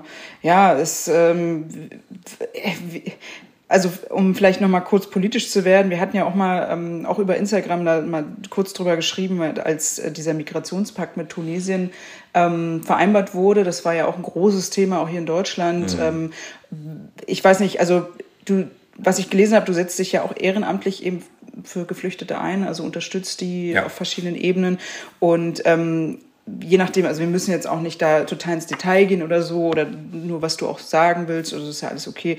Ähm, aber wie siehst du diese Lage? Also vielleicht kurz nochmal dazu, die EU und Tunesien haben sozusagen einen Migrationspakt abgeschlossen, vereinbart. Da geht es um sehr, sehr viel Geld, ich glaube um eine Milliarde Dollar, die Tunesien bekommen soll, damit sie eigentlich im Grunde die ganzen Geflüchteten aus, ähm, aus Afrika äh, von Europa fernhalten, wenn man es mal so etwas salopper sagt. So. Also ein bisschen so ein, so ein, so ein Wächter ähm, vor, vor der EU. so. So ein Türsteher, genau. Und ich glaube, als Gegenleistung gibt es eben nicht nur das Geld, sondern auch geregelte wohl Einwanderung, zum Beispiel mit tunesischen Facharbeitern oder Fachkräften oder sowas. Also das ist zumindest das, was gewollt oder Das ist die Theorie, ist. also Die was auf Theorie. dem Papier steht. So, ja. Genau. Aber wie siehst du dieses ganze Prozedere, diese Also ich habe da äh, zwei Herzen schlagen in meiner Brust, was das Thema angeht. Du willst noch viel mehr über die Länder des Nahen Osten, Nordafrika und Zentralasien erfahren? Du wirst exklusiv eingeladen, wenn das Who and Who der Nahostexpertin, Expertinnen bei Konferenzen, Workshops und Lesungen zusammenkommt. Du wirst regelmäßig auf dem aktuellsten Stand sein, was in der Region so los ist und diese komplexen Zusammenhänge verstehen. Du bist bei Ausstellungen, Fotopreisen oder du kannst kulinarisch eintauchen und lernen, wie man Hummus, Tabbouleh und noch mehr leckere Hausmannskost aus der Region selbst kocht. Bei unseren Zenit-Kochkursen. Ja, und es gibt noch vieles, vieles mehr. Was musst du dafür tun? Ja, einfach die Zenit Club Mitgliedschaft abonnieren und das für nur 79 Euro im Jahr. Und hey, liebe Studentinnen, Studentinnen, ihr kommt schon für 49 Euro in den Club. Die Mitgliedschaft bündelt alle Leistungen und Inhalte des Print- und Online-Formats und informiert euch an jedem Ort der Welt online und offline über die aktuellen Entwicklungen im Nahen Osten, Nordafrika und Zentralasien. Und ganz wichtig, mit der Clubmitgliedschaft fördert ihr auch die Projekte und Ziele der gemeinnützigen Candid Foundation, die das Print- und Online-Magazin veröffentlicht, die sich auch für die Völkerverständigung sowie der Förderung der Presse- und Meinungsfreiheit, insbesondere in den muslimischen Ländern, einsetzt. Also, mit 79 oder ermäßigt 49 Euro im Jahr bist du dabei und wirst Teil der Zenit-Familie. Und jetzt viel Spaß beim Weiterhören einerseits denke ich mir ganz äh, eigennützig so äh, als Tunesier, ähm, also Deutsch-Tunesier, aber ich bin halt Deutscher und Tunesier und beides und manchmal das und manchmal das. Es wechselt auch immer mhm. so. Aber als äh, gefühlt Tunesier äh, denke ich erstmal, okay, cool, da kommt Geld. So, weil die Wirtschaft ist echt am Boden und so die meisten jungen Leute haben nur ein Ziel und zwar wegzukommen von da, was ich auch nachvollziehen kann. Und dann geht es dann natürlich weiter. Wer ist schuld? Warum ist die Wirtschaft so am Boden? Was hat das irgendwie mit der Geschichte zu tun? Französische Kolonialzeit und so weiter. Wo sind die ganzen Erdschätze äh, hin? Wer nimmt das? Wer profitiert mhm. davon? Und so weiter. Aber so ganz, ganz plump gesehen denke ich, okay, das ist jetzt eine neue Chance für Tunesien. Da kommt jetzt erstmal viel Geld rein. Die, da wird viel Unterstützung geleistet. Ähm, vielleicht ist das ja irgendwie nochmal so ein guter Anstoß oder so ein Schubser in die richtige Richtung. So. Mhm so mit so einem ersten Starthilfe, so, ne? Weil eine Milliarde klingt jetzt viel, aber ist ja auch schnell verpufft wieder. Das ist so die eine Seite. Andererseits denke ich mir so, pff, es ist auch schon sehr heuchlerisch, so was da irgendwie passiert, so in Europa Menschenrechte immer so groß, äh, die Fackel der Freiheit und gleichzeitig da so einen angehenden äh, Fassdiktator, was er ja ist, der Kai mhm. Said, ähm, mein äh, Namensvetter, ähm, dass der äh, so viel Geld bekommt und dass mit solchen Leuten irgendwie gedealt wird, genau wie mit Erdogan, dieselbe äh, Geschichte sozusagen, äh, und das Problem ähm, einfach aus den Augen äh, geschoben wird, also aus den Augen, aus dem Sinn. Mhm. Und tatsächlich wissen wir das alle, Amnesty International und so weiter und so weiter, äh, Frontex, was die da alles machen, so an den äh, außereuropäischen Grenzen, ähm, ist menschenrechtlich unterste Liga. Es geht gar nicht. Also da werden die wirklich dafür bezahlt, das, und die Polizei und das Militär ist da nochmal ganz anders drauf als hier in Europa. Mhm. Ja, also die haben da keinen Vertrag damit, irgendwie da 30 Afrikaner einfach zu packen am Schneewittchen äh, äh, und die einfach in die Wüste zu schmeißen. Ja Im wahrsten Sinne ne? des Wortes. Ja. Ohne Wasser, ohne nichts und dann einfach Gott sei mit euch und guckt mhm. zu, wie ihr klarkommt. Und das wird inoffiziell geduldet. Mhm. mhm. Und sogar fast schon gefördert, würde ich jetzt mal so behaupten. Und da ist so mein Zwiespalt. Ne? Also ich denke einerseits, hm, eine Chance, eine Hoffnung für Tunesien. Andererseits wird da, hm, wird da mit zweierlei Maß gemessen. Das sind auch Menschen, die flüchten doch nicht einfach so, mhm. die, die Schwarzafrikaner. Ja? Und die Tunesier, die flüchten, die flüchten aus anderen Gründen, aber nicht weniger hm, Wert, also nicht weniger Verständnis für die Gründe, warum die flüchten. Schwierig, schwierig. Also das sind so meine zwei hm, Ansichten darauf und ich bin gespannt, wo es hingeht. So. Also ich hoffe, dass das Geld nicht nur dafür hm, benutzt wird, um Menschen einfach in die Wüste zu schicken, im mhm. wahrsten Sinne des Wortes, sondern irgendwie zu versuchen, da Auffanglager zu schaffen, die human sind und nicht so wie Gefängnisse, sondern ähm, ja, wo man irgendwie menschenwürdig leben kann und da so eine Vorfilterung vielleicht passiert, mhm. dass man sieht, okay, die haben irgendwie ein Recht auf Asyl und dann kommen die in geregelten Bahnen mit Flugzeugen hierhin, was ja alles so die tolle theoretische Idee ist, aber leider immer noch eine Utopie. So. Ja, vor allen Dingen auch aus anderen Ländern ist es ja auch schon ähm, schwierig, weil man ja auch so ein bisschen dann, die Kritik ist ja auch daran, ähm, dass die sozusagen dann andere noch gefährlichere Fluchtrouten sozusagen nehmen, weil sie einfach, weil Tunesien ja sozusagen noch der kürzere Weg ist, sage ich mal, nach Europa offenbar. Ja. Ähm, aber ähm, ja, das wird sich zeigen, ähm, wie sich das entwickelt. Also ich glaube grundsätzlich äh, ist es, ich weiß nicht, wenn du jetzt sagst, man ist natürlich so optimistisch, der Präsident macht natürlich jetzt nicht den Eindruck, dass er da irgendwie, sage ich mal, pro Geflüchtete ist, sondern er, er spricht ja auch ein bisschen äh, anders über diese Menschen und ähm, äh, eher rassistisch äh, auch. Und, und es gibt ja auch diese Fälle, wo, wo nicht jetzt er, aber sozusagen, er lässt dann Afrikaner oder welche aus, weiß ich, Subsahara oder wo die herkommen, ähm, dann eben wieder an der Grenze. Äh, ja, ja, das war ja Küste, gewesen ne? und er hat auch ja. so eine Rede gehalten, wo irgendwie ja. dann die Stimmung gekippt ist, so, alle waren dann gegen die Schwarzen. Dabei ja. sind wir, sind ja alle Afrikaner in Afrika, also das hat mir auch nicht, ein, also ja, auch nicht verstanden. So unter Schwarzafrikaner Schwarzafrika, die ne? Trennung dann nochmal so genau. befördert und befeuert. Aber da war ich ganz stolz irgendwie auf das tunesische Volk, die dann auf die Straße gegangen sind ah, und, okay. äh, und zwar nicht wenige ja. äh, und dagegen äh, demonstriert haben. Ne? dagegen demonstriert haben und gesagt haben, hey, wir, wir, das sind auch Menschen, ja. Also wir können jetzt nicht hier die, die ja. uns geht's scheiße und dann treten wir irgendwie noch tiefer, mhm. also noch runter auf den, denen es noch schlechter geht. Und da dachte ich, ja, äh, ja also, ich jetzt nerven.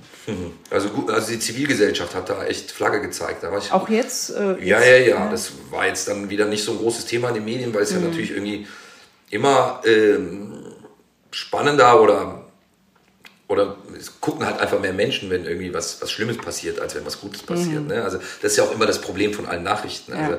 wen interessiert das denn, wenn irgendwas gut gelaufen ist? Das Na, ist ja immer sozusagen die Normalität und man berichtet dann immer über das, was eben schief läuft. So. Ja, wobei, also ja, das, also das, das, ich, weiß, ich, ich verstehe total dieses Empfinden. Ähm, ein Kollege von mir, ein ehemaliger ZDF-Kollege Christian Sievers, der hat mal gesagt, wir warnen ständig in den Nachrichten, aber wir entwarnen zu wenig. Also das kannst du ja jetzt so und so interpretieren, dass du sozusagen auch sagst, okay, es passiert irgendwas, beispielsweise Abkommen und äh, irgendwie, ähm, da gibt es dann Tumult, Chaos und, und irgendwie Kritik und so weiter. Aber man könnte ja dann eben genau, ne, wenn dann zwei Wochen später die Leute auf die Straße gehen, einfach mal zu zeigen, okay, ähm, du hast diesen Präsidenten, der äh, rassistisch gegen diese Menschen aufruft und anstachelt und, äh, und, und die Leute da irgendwo an der Grenze absetzt ohne Wasser. Ähm, und natürlich auch, seitdem er ja an der Macht ist, ja auch die Demokratie ganz schön ja, in den Sand unterhöhlt. gefahren hat, ja, ja, oder unterhöhlt, genau. Ähm, aber gleichzeitig hast du ja noch die Bevölkerung, die offenbar ja noch anderer Meinung ist. Und das glaube ich, dass man das auch mal so als Gegengewicht hat, ne? dass man nicht immer denkt, okay, die sind jetzt alle irgendwie verrückt oder so. Ja. Und ähm, nee, du hast du total recht. Also deswegen ist das äh, auch wichtig, dass man sowas auch ja, dann sagt. Ja, das ist wie wenn man jetzt so Nachrichten guckt, Thema Amerika. Man denkt, die sind alle irgendwie genau. verblödet und lieben alle Trump. Ja, ja aber äh, das verkauft sich halt auch gut, so eine, so eine, so eine Nachricht. Ist auch spannend, ist auch unterhaltsam. Aber äh, ja, das, so das, das Gegenstück irgendwie mhm. zu zeigen, wäre auch mal, glaube ich, gut. Aber wie viele Leute gucken das dann, ne? ist auch die Frage. Ne? Ja, naja, ja. sind halt diese, diese Reibungen sind natürlich immer Klar, so das, was, was interessiert. Das, ne? das äh, ist ja bei uns in Deutschland nicht anders. Mhm. Ähm, also du hast ja auch gesagt, das Land hat ja auch gerade auch mit einer ziemlich schwierigen Phase, sag ich mal, zu kämpfen, würde ich jetzt mal behaupten, mit Inflation und auch eben, dass viele Fachkräfte, also auch junge Leute weggehen. Das kenne ich ja auch aus dem Libanon. Ähm, ist das, ähm, wenn du da bist oder wenn deine Familie da ist, also kriegt ihr davon auch irgendwie was mit? Also merkt ihr das, dass es jetzt irgendwie anders ist oder, oder ist das habt ihr das Gefühl, eigentlich hat sich doch nicht so viel verändert, die Menschen sind auch trotzdem immer noch gleich und oder, ja und nein. Also nicht, die, die, Menschen sind auf jeden Fall gleich, aber gleichzeitig ist, ähm, ja, ist der Gürtel enger geschnallt und die, die Perspektiven sind viel kürzer geworden. Also die Menschen mhm. leben sozusagen von Tag zu Tag, von Woche mhm. zu Woche und nicht mehr so langfristiges Denken, so, weil ja, weil einfach die letzten Jahre gezeigt haben, dass man weiß nicht, was so um die Ecke da lauert. Mhm. Äh, uns alles viel teurer geworden. Ne? Also viel teurer. Also, weißt, zum Beispiel, Tunesier essen sehr gerne Lammfleisch. Ne? Mhm. Also ich sage immer, das, das Schwein der Tunesier ist das Lamm. das ist auch sehr gut. Ja, genau. Ich sage auch immer, dass äh, Tunesier sind so muslimisch wie deutsche Christen sind. okay. Das sagt schon alles. Ne? äh, und, äh, und die essen jetzt kaum noch Lamm, sondern mhm. viel Hähnchen. So wenn überhaupt. Weil es günstiger ja. ist. Ne? Ich war auf dem Markt da einkaufen dieses Jahr und ich komme natürlich mit meinen Euro dahin und mhm. äh, hau die Kohle so raus.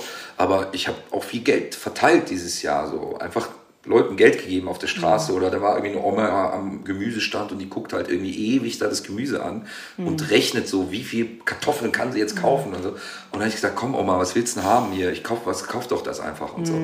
Und für mich dann 20 Euro da rauszuhauen, was ja 80 Dinar sind, ist 20 Euro ist jetzt nicht die Welt für jemand, der irgendwie im Berufsleben mhm. steht. Aber 80 Dinar für eine Omi, die irgendwie Witwerin ist, äh, die hat vielleicht irgendwie 400, 500 Dinar im Monat. Und dann ist irgendwie die, die Hälfte schon für Strom und Wasser weg. Kannst du die ganze Woche von essen, so ungefähr wahrscheinlich. So ungefähr, ne? Und ja. da merkt man schon den Unterschied, ne? Da merkt man schon den Unterschied. So. Und halt, wenn die Touristen wegbleiben, das mhm. spürt man halt. Viele große Hotels da, die einfach leer sind, einfach zu. So. Ähm, Aber lag das jetzt auch an Corona oder war das jetzt? Äh, an vielen Sachen. So? Ich glaube, mhm. viele Sachen, Eileen, dass ja einfach vieles zusammengekommen ja. ist. Ne? Da war erstmal die Revolution, der mhm. arabische Frühling, dann die ganzen politischen äh, Umbrüche mhm. da. Also, na, also ist ja eine Demokratie, bis jetzt zumindest. Hoffentlich bleibt es auch dabei. Ähm, also es war so ein bisschen wie in der Weimarer Republik, so nach der, nach der äh, mhm. Revolution, dass einfach irgendwie so viele Parteien da war, dass keiner mehr einen Überblick hatte. Mhm. Und Pressefreiheit, so viele Zeitungen auf einmal. Jeder hat eine Meinung, jeder ist jetzt Journalist geworden. Und das muss sich erstmal eingrooven. Und irgendwann haben sie aber auch gemerkt, okay, diese mm, Pressefreiheit fühlt mir jetzt aber auch nicht den Magen und so. Ne? Die ganzen Touris bleiben weg. Und dann gab es halt noch diesen einen Psychopath, der da, ich sag Psychopath, mhm. ich sag nicht Terrorist bewusst, äh, der da Menschen getötet hat. Ach, das ne? war doch ein Sus. Das war ein Sus, ja, der einfach ja. da unschuldige Touristen abgeknallt 2015 hat. Also ein Amoklauf. Ne? Also man kann es natürlich einen terroristischen Anschlag nennen, aber ist das ein terroristischer Anschlag, wenn da einer alleine einfach Menschen mhm. tötet, ohne dass er irgendwie zugehörig ist zu Hisbollah oder äh, Al-Qaida oder wie sie alle heißen, äh, Daesh oder so? Ähm, also ich würde das eher vergleichen wie mit so einem Amoklauf in Amerika. Mhm. So, weil er einfach alleine gehandelt hat und da keine große Ideologie dahinter war. Zwar hat er auch Allahu Akbar gerufen, mhm. aber das machen sowieso die meisten, die irgendwie so einen muslimischen Hintergrund haben. Das kann ja auch viel bedeuten dann. Und das ging dann nochmal irgendwie richtig in die Hose dann. Ne? Da hat natürlich kein Touri Bock, da am Strand zu liegen, mhm. wenn da irgend so ein Psycho die Leute äh, tötet. Und dann so viele Sachen zusammengekommen. Deswegen auch jetzt, das ist alles nur ganz objektiv meine Meinung, ne? ganz klar.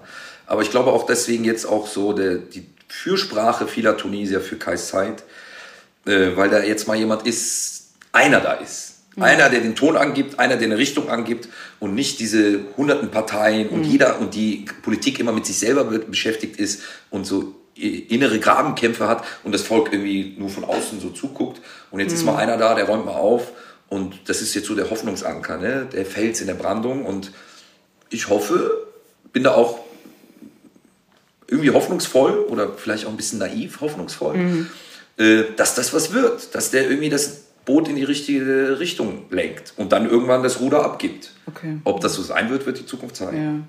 Ja, ja weil er ja, also am Anfang, glaube ich, war das ja auch so dieses Gefühl, äh, glaube ich. Also ich, ich spreche jetzt natürlich so von außen, ne, was ich jetzt so mitbekommen habe, mhm. aber ich kriege ja sozusagen auch nur mit, dass er dann quasi, ne, was wir auch schon besprochen haben, dass er sozusagen die Demokratie so ein bisschen aushöhlt, indem er diese Ver Verfassungsänderungen ja durchgesetzt hat, oder äh, im letzten Jahr war das, glaube mhm. ich, äh, wo er ja dann eigentlich noch mehr Macht bekommen sollte. Das ist ja so ein bisschen wie bei Erdogan auch, so ähnlich, ne, oder Putin, die sich dann ihre Gesetze so schaffen, wie sie wollen, damit sie halt bis bis zum Ende äh, an der Macht bleiben.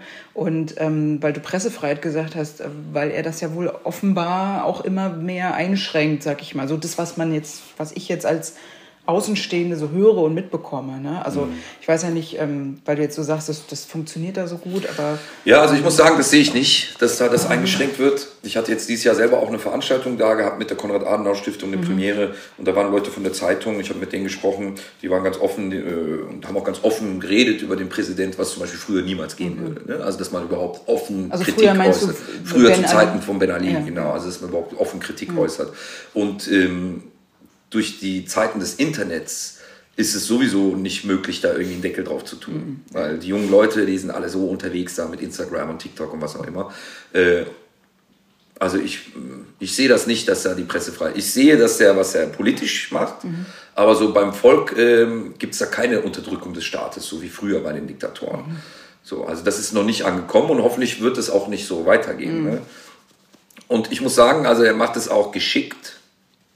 Zum Beispiel gibt es dann natürlich wichtige Ministerien und Minister, die da in irgendwelchen Schlüsselpositionen sitzen mhm. äh, und dann ähm, da auch eine gute Show macht und dann äh, da hingeht und dann irgendwie irgendwelche Lager öffnet und sagt, hier ist ganz viel Getreide und so, warum wird das versteckt? Und ne, das ist dann symbolisch fürs Volk und es funktioniert, aber es ist nicht nur symbolisch, sondern tatsächlich werden dann die Getreidepreise auf einmal sind die günstiger ein paar mhm. Tage später. Mhm. Zucker ist auf einmal günstiger, Stahl ist auf einmal günstiger, damit die Menschen bauen können und so. Mhm. Also da kommt beim Volk irgendwie was zurück.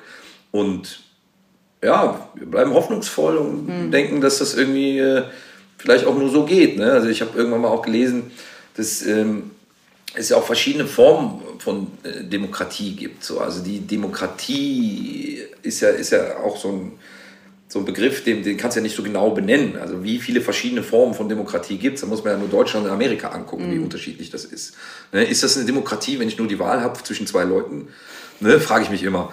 Äh, aber da haben sie jetzt nicht die Wahl, aber die haben die Wahl zwischen Chaos und irgendwie nicht Chaos. Mhm. Und dann wählen die Leute halt natürlich das Nicht-Chaos. Ne? Es geht ja immer erstmal ums eigene Leben. Habe ich Essen auf dem Tisch? Kann ich meine Miete bezahlen und so weiter. Das ja auch in Deutschland. Ne? Ja, genau. Da, genau. Ähm, dass man eigentlich als Mensch ja nur seine Bedürfnisse hat und die einfach befriedigt haben will ne? und, und, und kein Chaos möchte. Ähm, schließen wir das vielleicht ab, diese Politik, ja. das ist ja auch irgendwie auch sehr anstrengend, aber es ist natürlich auch, gehört ja auch irgendwie dazu und auch wichtig und äh, auch, auch, gut, dass wir da mal drüber gesprochen haben. Ja, und kann man auch noch weiter, das werden wir dann wird sich einfach zeigen, wie sich, wie sich das Land so weiterentwickelt. Genau. Natürlich. Ähm, Inshallah wird alles gut. Ja, ja, sowieso für die ganze Region hofft man ja immer sehr. ja, ja, ne?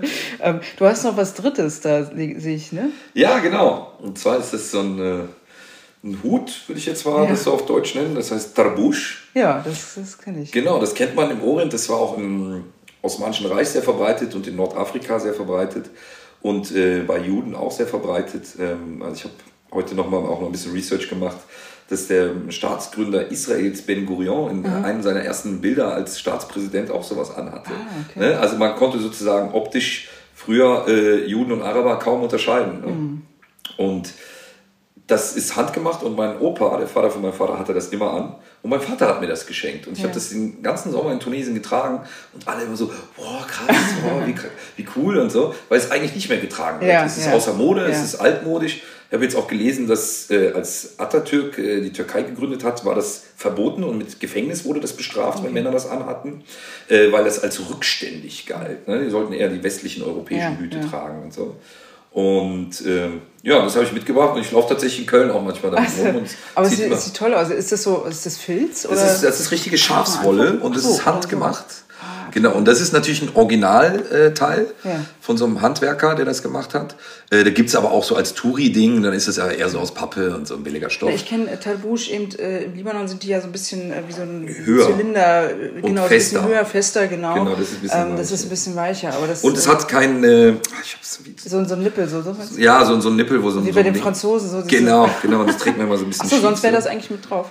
Nee. Ja, das gibt's, aber das ist dann wieder osmanisch mit so, mit so einem okay. Nippel da oben. Weil dann hätte ich gedacht, so, okay, das wäre vielleicht diese französische Verbindung oder so. die Franzosen haben das auch, so eine bestimmte Eliteeinheit trägt das auch in dem Militär genau. und so, wahrscheinlich auch aus der Kolonialzeit. Ja, diese Baskenmütze so zum Beispiel, ne? die haben ja auch so. Genau, das genau. So fast schon genau, so, genau. ja. Ach, das, aber es ist auch echt, hat auch irgendwie was Stylisches. Also, irgendwie schon. Ich ne? kenne das auch von einem Kumpel, der ist äh, Nigerianer ähm, und ich sag mal, der hat, das ist nicht aus Wolle, aber es ist aus, aus irgendwie äh, Baumwolle, mhm. aber so von der Form her. Ja. Nur halt mit ganz bunten Mustern natürlich. Genau, ja, da gibt es viele Variationen. Zum Beispiel die Farbe ja. ist halt ganz klassisch für Tunesien. Das ist jetzt Bordeaux-Rot. Bordeaux-Rot, genau, wird dann auch aus dieser Laus die Farbe gewonnen. Da gibt es ja diese Laus, die man, wenn man Stimmt, die trocknet so und reiben, reibt, dann ist dieses äh, ah. Königsrot, sagt man dazu. Und zum Beispiel in Libyen tragen sie das in schwarz. Dann ist das schwarz und ne, da gibt es ja immer die verschiedenen Formen, da weiß man welches Land und so. Aber es wird nicht mehr getragen heutzutage. Also mein Opa war noch so der letzte. Aber wer weiß, vielleicht ich, kommt das ja wieder, ne? Weil ja, du das jetzt so trägst. Das ist ja, hat man ja manchmal schon so dieses, äh, diese, vielleicht auch von Deutsch-Tunesier, die sozusagen so ihre, ihre Sehnsucht vielleicht auch äh, befriedigen wollen. Ich meine, wer weiß, total. vielleicht wird das wieder innen, weil ich meine, es, es sieht ja alles total ja, Ich werde heute in Berlin mal ein bisschen am rumlaufen, ja. gucken, wie die Reaktionen genau, sind. Wir machen nachher auch ein Foto. Auf jeden Und ich habe hier zum Beispiel ja. auch so einen Artikel vom Spiegel mal rausgekramt. Und zwar habe ich gelesen, dass ähm, es gab ja der Staatsgründer Tunesiens, mhm Habib Bourguiba, äh, der hatte einen Freund gehabt, einen Partner, die zusammen äh, den Staat Tunesien gründen wollten. Und der ist in den äh, 60ern, also Anfangszeit der Gründung Tunesiens, ähm, eine Operation wollte, musste der machen in Deutschland wurde getötet. In Deutschland mit einem Kopfschuss in seinem Hotelzimmer im Hotel Royal in Frankfurt 1961. Und da habe ich diesen spannenden äh, Spiegelartikel gelesen und war jetzt inspiriert, da irgendwie auch vielleicht einen Film daraus zu machen. Und da habe ich dann das jetzt rausgekramt, um dir das einfach zu zeigen, ja. äh, wie, die, äh, wie die aussehen mit den Hüten damals zu der Zeit. Ah, okay. ne? Da haben sie es alle an.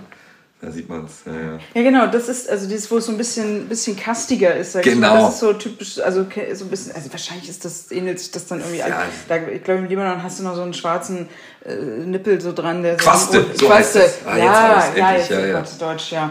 ähm, genau, deswegen, ach, ist ja lustig. Ja, Genau, ja.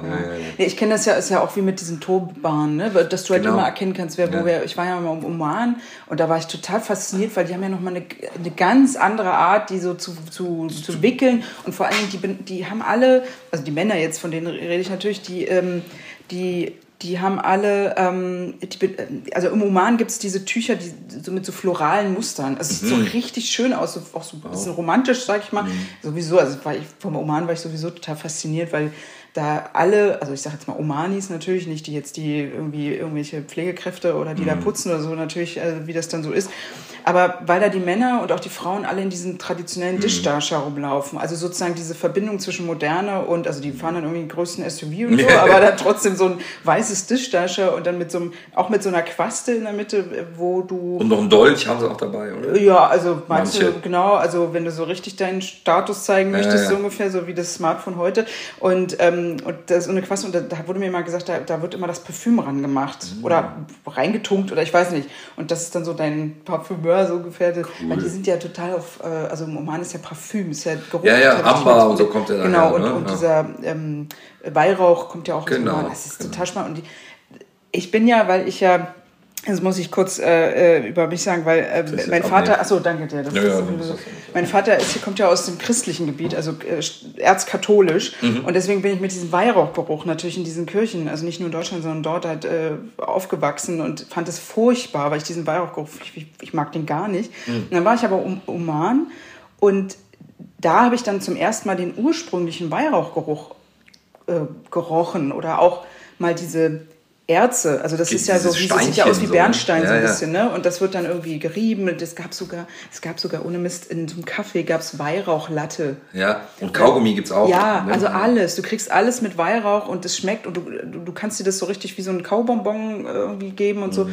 Aber es schmeckt und es riecht auch ganz anders. Und da habe ich gedacht, okay, also entweder gibt es in unseren deutschen und libanesischen Kirchen irgendwie diesen allerletzten Weihrauch, der irgendwie kein Mensch kaufen will, weil er zu, also der ist ja auch teuer dann. Ja, der ja, ja, richtige, richtig ne? teuer. Also deswegen, weil da habe ich dann irgendwie so meinen mein, mein, ja, mein Frieden mit dem Weihrauch gemacht, weil ich dachte, okay, es ist einfach nur irgendwie der schlechteste oder so. Ich weiß Nee, tatsächlich weiß ich das, spannend, ja. weil es gibt ja also verschiedene Mischungen.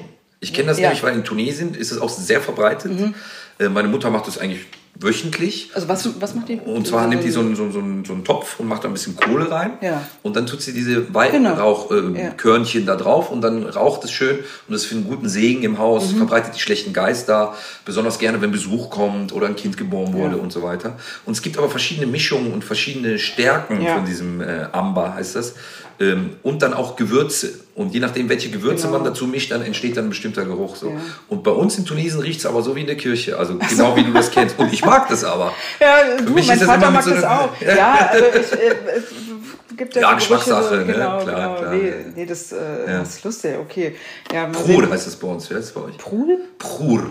Prur. Ich weiß gar nicht mehr, wie es ein. Oh Gott, das ist eine gute Frage. Ich weiß es bestimmt, es ist nur, jetzt fällt es mir spontan nicht Ja, ein, okay. aber ähm, das, das ist so, sind, weißt du, das sind ja so Gerüche, mit denen man so sein Leben, die Ja, ein ja. Leben lang verfolgen. Ich weiß nicht, was, ist das bei dir so, wenn, wenn gibt es da irgendwas? Bei mir ist es Aftershave von meinem Vater. Ja. Immer Wenn er zur Arbeit gegangen ist, hat er immer so frisch gerochen nach Aftershave. Und Pfeifengeruch von meinem Onkel. Der hat immer Also Pfeife in geraucht. Tunesien dann? Ja, ja. Ja, aber so ganz klassische Pfeife, Ja. nicht Wasserpfeife, so Nee, normale. Und das mochte ich immer so. Ah, okay. Ja. Ich rauche selber jetzt auch ab und zu Pfeife. so. Wie so ein alter Mann. Aber äh, ja, ich mag den Geruch. Das erinnert mich Ja. total an meine Kindheit. Wenn ich das Treppenhaus so hoch bin, habe es gerochen, muss ich, ah, mein Onkel ist da. Und so. Ja, das ist natürlich was Schönes. Und, äh, aber was ist so, wenn du jetzt sagen würdest, oder wenn man dich fragen würde, wonach riecht Tunesien für dich? äh, so nach, ähm, tatsächlich nach, bisschen wie Weihnachtsmarkt, gebrannte Mandeln, gibt's, Ah. ist sehr verbreitet da. Oder auch so angekokeltes Gemüse. Weil es wird da sehr oft gemacht, dass man Tomaten, Chili und äh, Zwiebeln so ganz lange einfach in die Kohle schmeißt, bis sie so fast schwarz sind. Dann macht man die Haut ab und dann kommt das in Mörser und dann ist es auch so eine scharfe, süße, äh, Okay. würzige Paste. Und das riecht so ganz verbreitet da überall. so. Oh, schön. Ja, ja. Macht, macht, kriegt man gleich Hunger. Ne? Ja. ja, ja. Und äh, vielleicht noch eine Frage, weil ich gelesen habe, du kannst, also wie gesagt, du kannst ja Arabisch, du Englisch, ne? Und ich habe gelesen, du kannst Türkisch sogar ein Mhm. Ja, bisschen. ben Türkçe konuş. Çok Ah, arkadaş. çok az Türkçe konuşuyorum. Aber du kannst kein Französisch, habe ich, oder? Also tatsächlich habe ich äh, Französisch nie gelernt in der Schule. Ich habe halt Englisch Weil ich dachte gelesen. wegen Tunesien, ne? Ja, das denken Tunesien, viele. Französische Kolonie. Aber äh, wenn du jetzt einen Schritt weiter denkst, ich bin ja nicht in Tunesien in die Ja, Schule ja, gegangen. ja, ja, ne? klar, genau. klar. Bin ja hier aufgewachsen. Und äh, ich kann aber Französisch verstehen recht Mhm. gut. Also ich komme klar, wenn ich in Frankreich bin. Ich kann auch mein Essen bestellen oder einkaufen gehen und so. Und ich kenne extrem viele Vokabeln, weil die einfach in der tunesischen Sprache Genau, sind. deswegen dachte ich, ist das so Ja, aber ich kann es nicht wirklich sprechen, weil ich es nicht offiziell gelernt habe. So. Mhm. Aber ich, du könntest mir jetzt irgendwas sagen, äh, wie zum Beispiel Zahnpasta oder äh, Waschbecken oder so. Das weiß ich auf Französisch. ne? Ja, ja. Ja? Oder Ladekabel oder so ein Zeug. die wichtigen Sachen halt. Ja. Chargeur, ja, genau. Aber im Libanon habt ihr das doch auch, ne? Mit ist- diesem Frankophil so. Total, es, ist, es spricht ja keiner mehr Arabisch, das ist ja das Schlimme. Und ähm, Bonjour, ça va? Ja, ça va, bon va, oui, mit sowas bin ich groß geworden. Ähm, Ja, nee, lustig. Aber was ist so dein, hast du so ein, ein Lieblingstunesisches Wort? Äh, ja, das ist aber nicht, nicht jugendfrei. nee, aber ich habe. Äh, also tatsächlich mag ich sehr gerne, ist ein tunesisches, also ein tunesisches Wort, was sehr berühmt ist bei allen Arabern, ist das Wort für viel. Ihr sagt ja Ketir, Mhm. Ketir. Äh, Tunesier sagen Barscha. Und das kennen alle und finden es irgendwie. Klingt auch sympathisch. irgendwie so, so ja, es klingt so melodisch. Also so Ja, ein bisschen. Barscha, Barscha. Barscha, Barscha. Ja. Aber mein Lieblingswort ist tatsächlich Lebes. Ist easy und äh, also einfach auszusprechen und das heißt, wie geht's? Äh, ist aber auch gleichzeitig die Antwort. Mir geht's gut. Ach so, also wenn, ich, wenn du mich Betonung. jetzt fragst, dann sage ich dasselbe. Lebes. Lebes. Man kann es aber auch anders nutzen. Wenn man sagt, ah, geht so. Ah, Lebes. komm, sie, also, du. genau. Also es kommt nur auf die Betonung an. Es kann so viel bedeuten, das Wort. Das ist auch so typisch Tunesisch. Das mag ich sehr gerne. Lippes. Okay, ja, gut zu wissen. Du musst ja so ein bisschen noch lernen, so, so die Dialekte und so. Das ja. Auf Libanesisch sagt er, wie geht's, sagt er Kifik, ne? Ja, Kifik. Kifik. Kifik. Kolotemel. Ja, Tamam, Kitschi, tamam. Zum Beispiel Temel benutzen wir auch gar nicht, das Wort.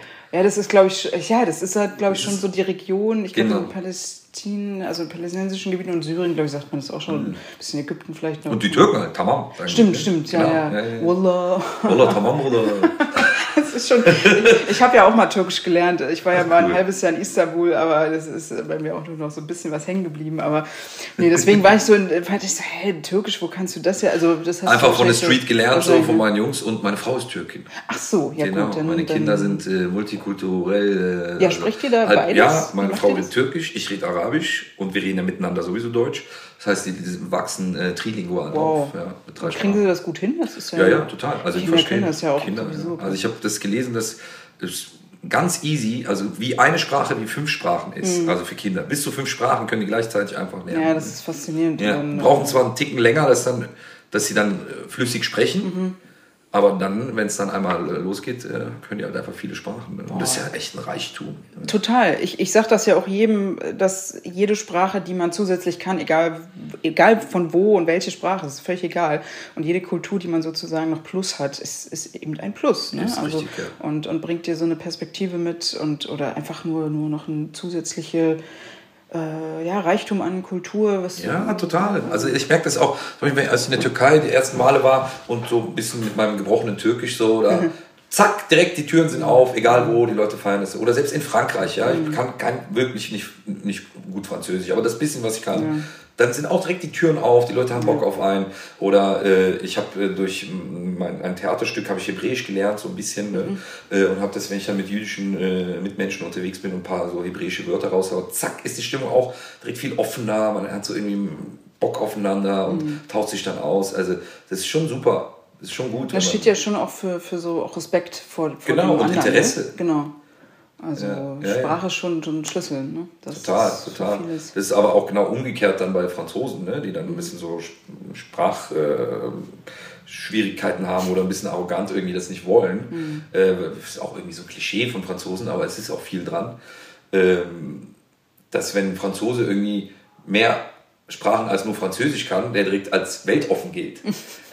Ja, ich, Sagt ja auch schon Ich alles, weiß, die, ne? die mögen nicht so gerne andere Sprachen lernen. Das, ich war da mal auf einer Schule und hab, äh, war da mal in, in, in der Englischklasse und ich war, glaube ich, zwei Klassen unter denen und die konnten gar nichts. Und ich war, ich war, weiß ich nicht, ich war vielleicht 11. Klasse und die waren 13. oder so.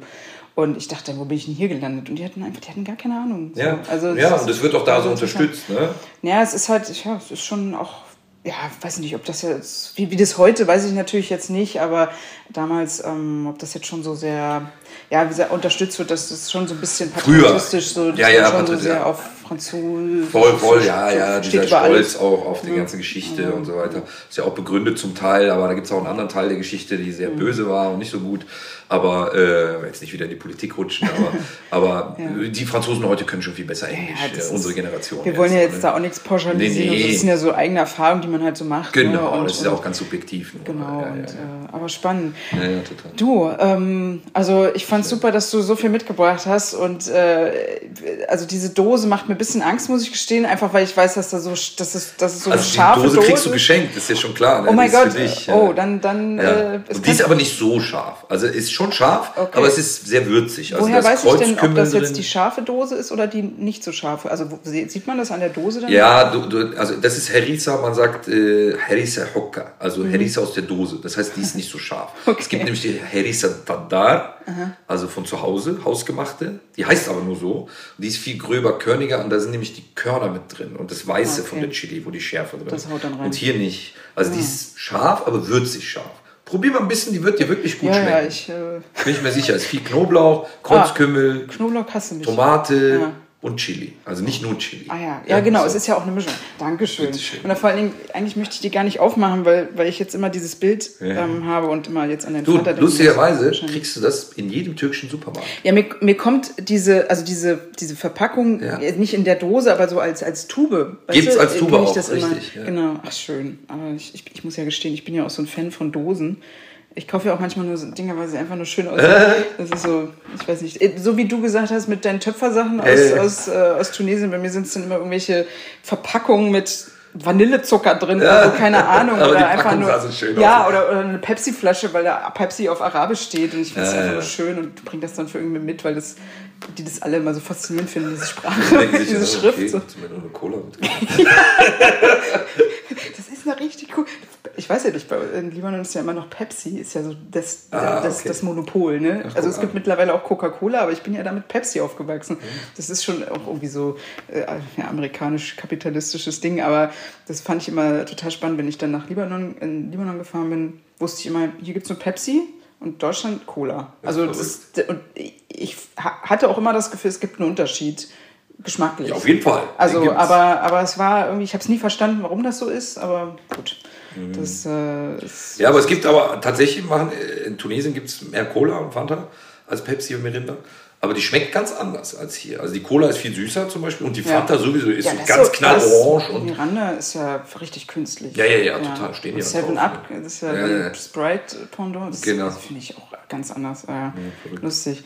Ja, gab es denn, hast du vielleicht noch zum Abschluss, gab es da irgendwie so ein Produkt, was du, also also bei mir war es zum Beispiel als Beispiel, im Libanon gab es so einen Käse, Piquant hieß der, mhm. aus Frankreich natürlich irgendwie, und den haben da einfach alle, also auch wie Nutella, das war auch sowas, was es halt immer gab. Das ist mhm. einfach sowas, ne, was so importiert wurde und sowas. Gab es sowas bei dir oder was du, was du vielleicht auch nur dort vielleicht gegessen hast als Kind oder Jugendlicher oder so? Äh, ja, so, also es, gibt, es gibt zwei Sachen. Also eins, was so auch so ein Produkt ist, was so französisch ja. ist, aber super verbreitet. Also auch selbst hier bei den Leuten aus Nordafrika, und zwar Lavash Kiri, dieser dreieckige genau, Käse. Genau, diese... Piquant ist... Ach so, andere, ist eine so andere Marke, ähnlich, aber so Marke, ähnlich. Ja, genau. In so genau. einer Alufolie, genau. in so einem Dreieck, was eigentlich so ein ganz billiger Schmelzkäse ja, ist. Ne? Aber irgendwie, irgendwie geil. Ne? Genau, das war so immer... Ähm, und Buga, das ist so eine tunesische Cola. Und zwar sieht ja auch aus wie Cola von der mhm. Farbe, mhm. hat auch viel Kohlensäure, ist sehr super süß, äh, ist aber aus Johannesbrotbaum gemacht, was sehr verbreitet ist. So Mac, oder? Genau. Ja, ja. Und das ist aber eine Limonade daraus. So eine ah. süße, Cola-artige Limonade aus Johannesbrotbaum äh, Kern. Das ist ja cool, weil ich kenne nur, also das Pulver, also dieses getrocknete Pulver Sumak, genau. Äh, oder also ist, genau, also äh, gibt es ja auch in, in, türkischen Läden genau, und so. Genau. Ich, ich, ich, ich mache dieses Zeug fast überall Echt? rauf. Also auch gerade auf Ei ist das super hm, lecker. Ja, also weil das ist ja so ein Essig, ja, ja, genau. Essigsäure ja. Ja, aber das ist die Schale, glaube ich, ne, vom Johannesbrot. Genau, deswegen finde ich es Und das andere sind die Kerne, Kerne, die sind ja. süß. ja, ja, ja. Das ist ja, da, hätte ich ja mal richtig Bock drauf. Was habe ich aber hier. Ja, wenn wir uns wiedersehen, bringe ich das. Ja, genau, wenn du mal. Ja, da gibt es keine das, nee, das, das fände ich total spannend, weil ich es, wie gesagt, nur so herzhaft kenne und dann, sowas finde ich dann irgendwie interessant, wenn, wenn aus einem, ja, aus einer Frucht, ne, die es ja ist, quasi so, so verschiedene Zutaten, Produkte ja. entstehen. Ne? Das ist ja irgendwie cool. Crazy, ne? Buga. Ja. Buga heißt es, ja. Gibt es die auch noch? Ja, ja, wird auch viel getrunken. Es gibt Buga Kachla und Buga Beda. Also Kachla ist, äh, wie sagt ihr das auf? Äh, Aswad. Ach so, schwarz. Also schwarz. Ach so. Ekhal heißt bei uns schwarz. Ah. Kuhul, kennst du Kuhul? Ja, Alkohol. Also, genau, ja. oder Kuhul und Kahel, also das hier, was die Frauen. Äh, ah, Ka äh, Ka Kajal. Genau, daher ah. kommt das Wort, ja, Kajal, Kuhul. Ja, das ist ja alles irgendwie abgeleitet. Genau. Ja, hm. Und äh, also deswegen schwarz, also die Buga, die so wie Cola ja. aussieht. Und da gibt es die Buga Beda, das ist so ein 7-Up-Imitat. Ach, auch aus dem also auch Nö, nö, das nee, dann, so heißt einfach nur so, so, aber ist dann einfach so äh, wie, wie, wie Sprite. Okay. Ach, schön. Ach, jetzt macht mir richtig Bock, jetzt doch mal hinzufahren. Das ist so einfach nur für Buga. So, ja, ähm, das auf jeden ja sag Bescheid. Also, wenn du, äh, ich kann dir da ein paar gute Orte Bestimmt, ja. Dito. Und wenn ich auch da bin, dann führe ich dich rum. genau. Du, Kais, vielen Dank, dass du da warst für deine Tipps, für deine Offenheit und für, vor allen Dingen für die Sachen, die du mitgebracht hast. Das ist ja auch irgendwie immer ganz schön. Dann kann man immer so nette, ja, Geschichten, auch persönliche Geschichten erzählen. Und das ist, ähm, finde ich dann immer, macht das hier die ganze Folge dann auch immer noch mal viel spannender. Also vielen Dank, dass du da warst. Und ähm, Schön, dass ihr auch zugehört habt. Äh, ich kann noch mal verweisen auf unseren Instagram-Kanal, auf Twitter. Also schön teilen ähm, und abonnieren. Und wir freuen uns natürlich über jedes Feedback, äh, das ihr geben könnt. Und ähm, auch natürlich auch, wenn ihr das Zenit-Magazin abonniert. Ähm, ich glaube, die nächste Folge kommt dann wahrscheinlich im November, soweit ich weiß. Also unbedingt abonnieren und abschließen und äh, Feedback geben und natürlich auch unsere Folgen anhören und äh, beim nächsten Mal wieder einschalten. Vielen Dank. Danke. Tschüss. Ciao.